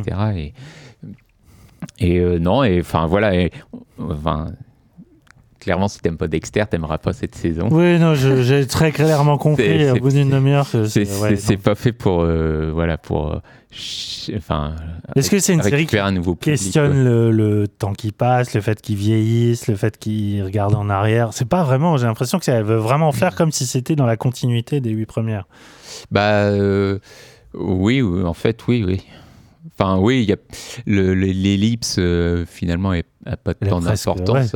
Elle l'est juste pas pour le- le- le- les besoins du scénario, pour Mhm. que le fils soit un, un ado presque adulte. Mais même Michael, Michael C. Hall, hein, euh, j'ai l'impression qu'il a, il a- Non, il a pas. il affiche rien du tout. Après, c'est le personnage qui veut ça. C'est vrai Bah, que c'est, ouais, a ce côté monstre froid qui, du coup, il est obligé d'obéir à, à ce- à ces codes-là. Mais euh, ouais, j'ai, senti vraiment que, euh, en regardant, j'ai fait ah oui, ouais, ça n'a pas changé en fait. Euh, ok, la neige a remplacé le soleil et les moritos, mais euh, finalement, au-delà de ça, Bah oui, non, c'est vrai que ça a pas changé. Est-ce que bah, voilà. Non, mais c'est, si c'est, ça, c'est pour justement les gens qui apprécient Dexter. Bah, tant, mieux. Est-ce qu'il y avait besoin. J'en sais rien. En tout cas, euh, je pense qu'il voulait s'inscrire, voilà, rester dans le- le- l'identité de la série et puis euh, et puis peut-être, bah voilà, offrir un, meilleur euh, final à, ce personnage qui a quand même euh, apporté des bonnes choses. Mais je, je- je te crois sur parole. Bon, bah, du coup, fin de la saison dans 3, 3 4 épisodes. Trois, ouais, trois semaines, je pense. Donc, on- pareil, on, on reviendra dessus. À la prochaine, c'était donc le, le tour des nouvelles saisons. On va terminer avec des recommandations perso. Pardon, j'accélère un peu parce que il nous reste plus que 20 minutes devant nous. Euh, Christophe, as-tu une recommandation ou veux-tu que je commence? Je peux commencer. Allez, vas-y. Très rapide. Euh, J'ai envie de parler de How to with John Winston. Eh ben ça, je l'ai pas vu venir. Ouais, ouais. qui euh, en est à sa deuxième saison actuellement. C'est diffusé sur HBO. Je crois pas qu'il y ait de diffuseur en France encore. Ah d'accord. Même OCS euh, le diffuse Bah, pas. non, C'est pour ça que ça me disait rien. Et- How to with what? How to with John Winston. Ok. Et euh, alors c'est une série euh, documentaire Mhm. où euh, bah, c'est John Winston qui filme globalement New York et qui à chaque fois se pose une question qui va être how to euh, quelque chose. Ouais. Et genre euh, le premier épisode c'est euh, comment faire du small talk. Enfin du, euh, je sais pas comment le traduire en Euh, français. oui, euh. Des, discussions banales. disons. Ouais, Enfin, c'est ça. et et enfin, ça paraît complètement con, mais euh, déjà il a une manière de, de filmer New York qui est assez exceptionnelle. Il trouve des images qui sont incroyables et donc il y a sa voix off dessus. Et surtout la manière dont il euh, construit ses épisodes, c'est que ça finit par l'emmener dans des choses complètement folles et il finit par partir de New York et aller sur une, une fête où il y a euh, un Spring Breakers. Il se retrouve là complètement par hasard. Il tombe c'est totalement documentaire. Il y a aucun acteur et tout ça. C'est vraiment Ouais, les gens sont filmés ré- réellement. Ouais. Et euh, bah, il construit vachement ses épisodes, évidemment, Mhm. mais il y a un travail de montage qui doit être assez dingue. Mais, euh, mais voilà, il arrive à, à- à cré- à créer une situation, il tombe sur un mec, et puis tout en gardant l'idée du small talk, quoi, mais le sujet l'emmène vraiment très, très, très, très loin, quoi. Et, euh, et voilà, et chaque épisode est construit un peu de la même manière, où il présente les choses. Le deuxième, c'est sur les échafaudages à New York, et à quoi ça sert, pourquoi on les a, et il finit dans une convention de gens qui vendent des échafaudages et qui sont très contents, Ah, c'est- alors que ça détruit euh, drôle. complètement l'image Ah, de la c'est ville. moins drôle. Bah euh, ouais, et puis bon, peut y avoir des accidents, mais bon, Mm. bah, c'est un business, donc les gens sont très contents qu'il y ait ça et machin. Et, et voilà, enfin, et c'est souvent euh, très très drôle. C'est euh, enfin, c'est un travail de documentaire qui est assez fou parce qu'il tombe sur des gens assez euh, assez géniaux quoi. Et, et voilà, non, c'est à voir. Je pense. On rappelle le titre How to with John Winston. sur HBO, donc deuxième saison qui vient de commencer, si j'ai bien compris. Ouais, il y a eu cinq épisodes. Ok. Moi, je vais faire une petite entorse à la règle. Je vais vous parler de cinéma, mais de cinéma qui est forcément lié à la série télé. Il s'agit de Many Saints of Newark, donc euh, film qui est sorti en novembre dans nos salles françaises, qui a un peu passé euh, sous le radar. euh, bah, on comprend aussi pourquoi, puisque c'est en réalité c'est une prequel à la série Les Sopranos, hein, qui euh, je l'ai dit à plusieurs reprises, une de mes séries euh, phares, hein, ma, grande série, et qui revient donc, euh, qui n'est pas réalisé par David Chase, le créateur original de la série, lui a été au scénario, réalisé par Alan Taylor, qui est un, réalisateur de- d'épisodes made in HBO, qui a fait Les Sopranos, qui a fait euh, Bordeaux Empire qui a fait Mad Men, enfin toute l'écurie David Chase, euh, il, il, fait, il connaît bien.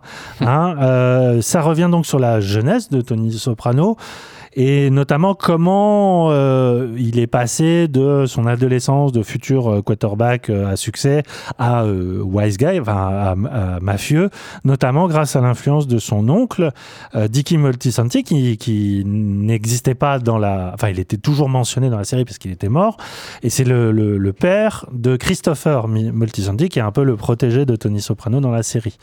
Donc on, on revient dans les années, je crois que c'est les années 50, 60, euh, à l'époque où euh, déjà le, clan, hein, alors c'est pas encore les Sopranos, c'est euh, mais tous les, les personnages qu'on connaissait à l'état vieilli sont incarnés par des acteurs plus jeunes. Il y a un sacré casting, on, y retrouve Vera Farmiga, John Bertal, Ray Liotta et surtout Michael Gandolfini, à savoir le fils de James Gandolfini, donc qui joue son père mais plus jeune. Donc effectivement l'effet est troublant parce que physiquement il y a vraiment quelque chose, mais surtout euh, moi j'avais en fait J'attendais énormément le film, puisque moi je suis inconsolable évidemment de la, la disparition de la série, même si c'est la meilleure fin qui puisse être écrite de cette manière-là, mais j'avais très peur que justement ça me renvoie à ma propre tristesse, ma propre sentiment de perte et tout ça, sentiment de perte qui a été redoublé avec la mort de James Gandolfini quelques années après la fin de la série. Et en fait, c'est heureusement pas du tout le cas. Même si effectivement voir le fils de Gandolfini jouer son propre rôle, euh, c'est bien d'ailleurs qu'il n'essaie pas d'imiter son père en termes de jeu. Il, a vraiment sa propre façon de jouer. Euh, mais surtout, en fait, tu te rends compte en regardant le film que c'est pas du tout dédié à Tony. Euh, c'est vraiment à cette figure d'oncle euh, qui, est, très intéressant puisque c'est vraiment un, mafieux qui a essayé de, construire son clan selon des règles éthiques et tout ça. Et en fait, on voit le film analyse vraiment sa déchéance et surtout comment sa déchéance va construire Tony Soprano. Et dans un premier temps, il y a vraiment le sentiment que la- le film n'est qu'une série de clins d'œil pour fans, parce que tu as toujours un renvoi avec un personnage secondaire qui apparaît dans un, un coin de champ, un dialogue qui dit Ah oui, oui, d'accord, c'est ce que Tony avait dit en séance avec sa psy. Enfin, c'est c'est ultra écrit, euh, vraiment, c'est à partir de la Bible, les sopranos. Il y a un vrai travail de. de, de de, de- de- presque d'univers parallèle comme le fait Marvel si j'ose dire. Mais euh, moi ce qui m'a beaucoup plu c'est que c'est pas du tout une série qui essaie de se complaire dans la justement la, la tristesse ou euh, la, la tragédie. Euh, c'est c'est un très bon film. Ça fait parfois office de de- d'épisode un peu luxueux qui va qui n'atteint jamais le génie d'écriture et de réalisation qu'avait la série. C'est- hyper bien fait, c'est hyper efficace, c'est ultra bien joué. Il y a des séquences d'action qui sont vraiment, vraiment, vraiment étonnantes. Euh, mais quand tu sors du film, t'es pas, t'es pas bouleversé, t'es pas non plus triste. C'était juste euh, génial et euh, moi ça m'a suffi en fait. C'est- Je je recommanderais pas le film à quelqu'un qui ne connaît rien au soprano parce qu'il y a te peu d'intérêt à mon avis, même si ça se tient très bien. Si vous aimez les fictions de mafia type affranchi euh, parrain, euh, mais le truc c'est que s'il n'y avait pas ce lien avec les Sopranos, ça ne serait qu'un film de mafieux parmi tant d'autres. Or, c'est une œuvre qui réfléchit à ses origines, qui réfléchit aussi à ce qu'on est devenu entre-temps, qui essaie de faire le la lumière sur quelques mystères et en même temps soulever de nouvelles pistes de réflexion. Donc, c'est pas interdit qu'il y ait d'autres films qui soient liés à ça, euh, parce qu'il y a quelques portes ouvertes. Donc ça apporte vraiment quelque chose à la série ou Ah, moi, bah, ou- moi, je pense que oui. Ça met des images sur des images mentales que tu t'étais fait en tant que spectateur. Mais ça va pas plus loin, hein, attention. Mais il y a vraiment cette idée que tu comprends à quel point ce personnage-là a eu une influence sur le personnage principal des, Sopranos, sur Tony. Et ça, oui, bah ouais, ouais. Rien que si tu t'intéresses à l'écriture des Sopranos, c'est absolument passionnant.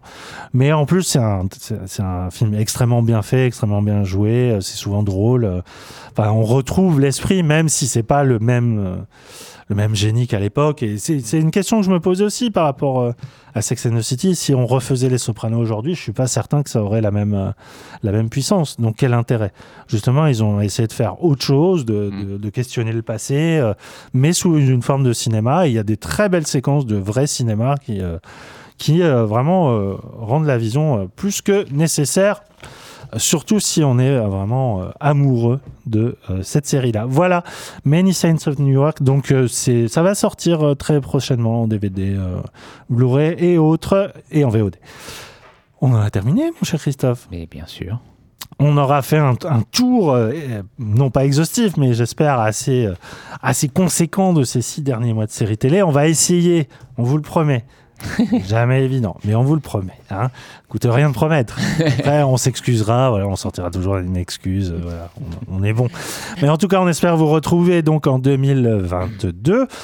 Il ne me reste plus qu'à vous souhaiter, qu'à te souhaiter d'excellentes fêtes, Christophe. Merci. Faites Euh, bien le petit Jésus. toi Faites bien la nouvelle année. aussi. Merci. Et donc, on se retrouve à la prochaine. Allez, à bientôt. Ciao. Ciao.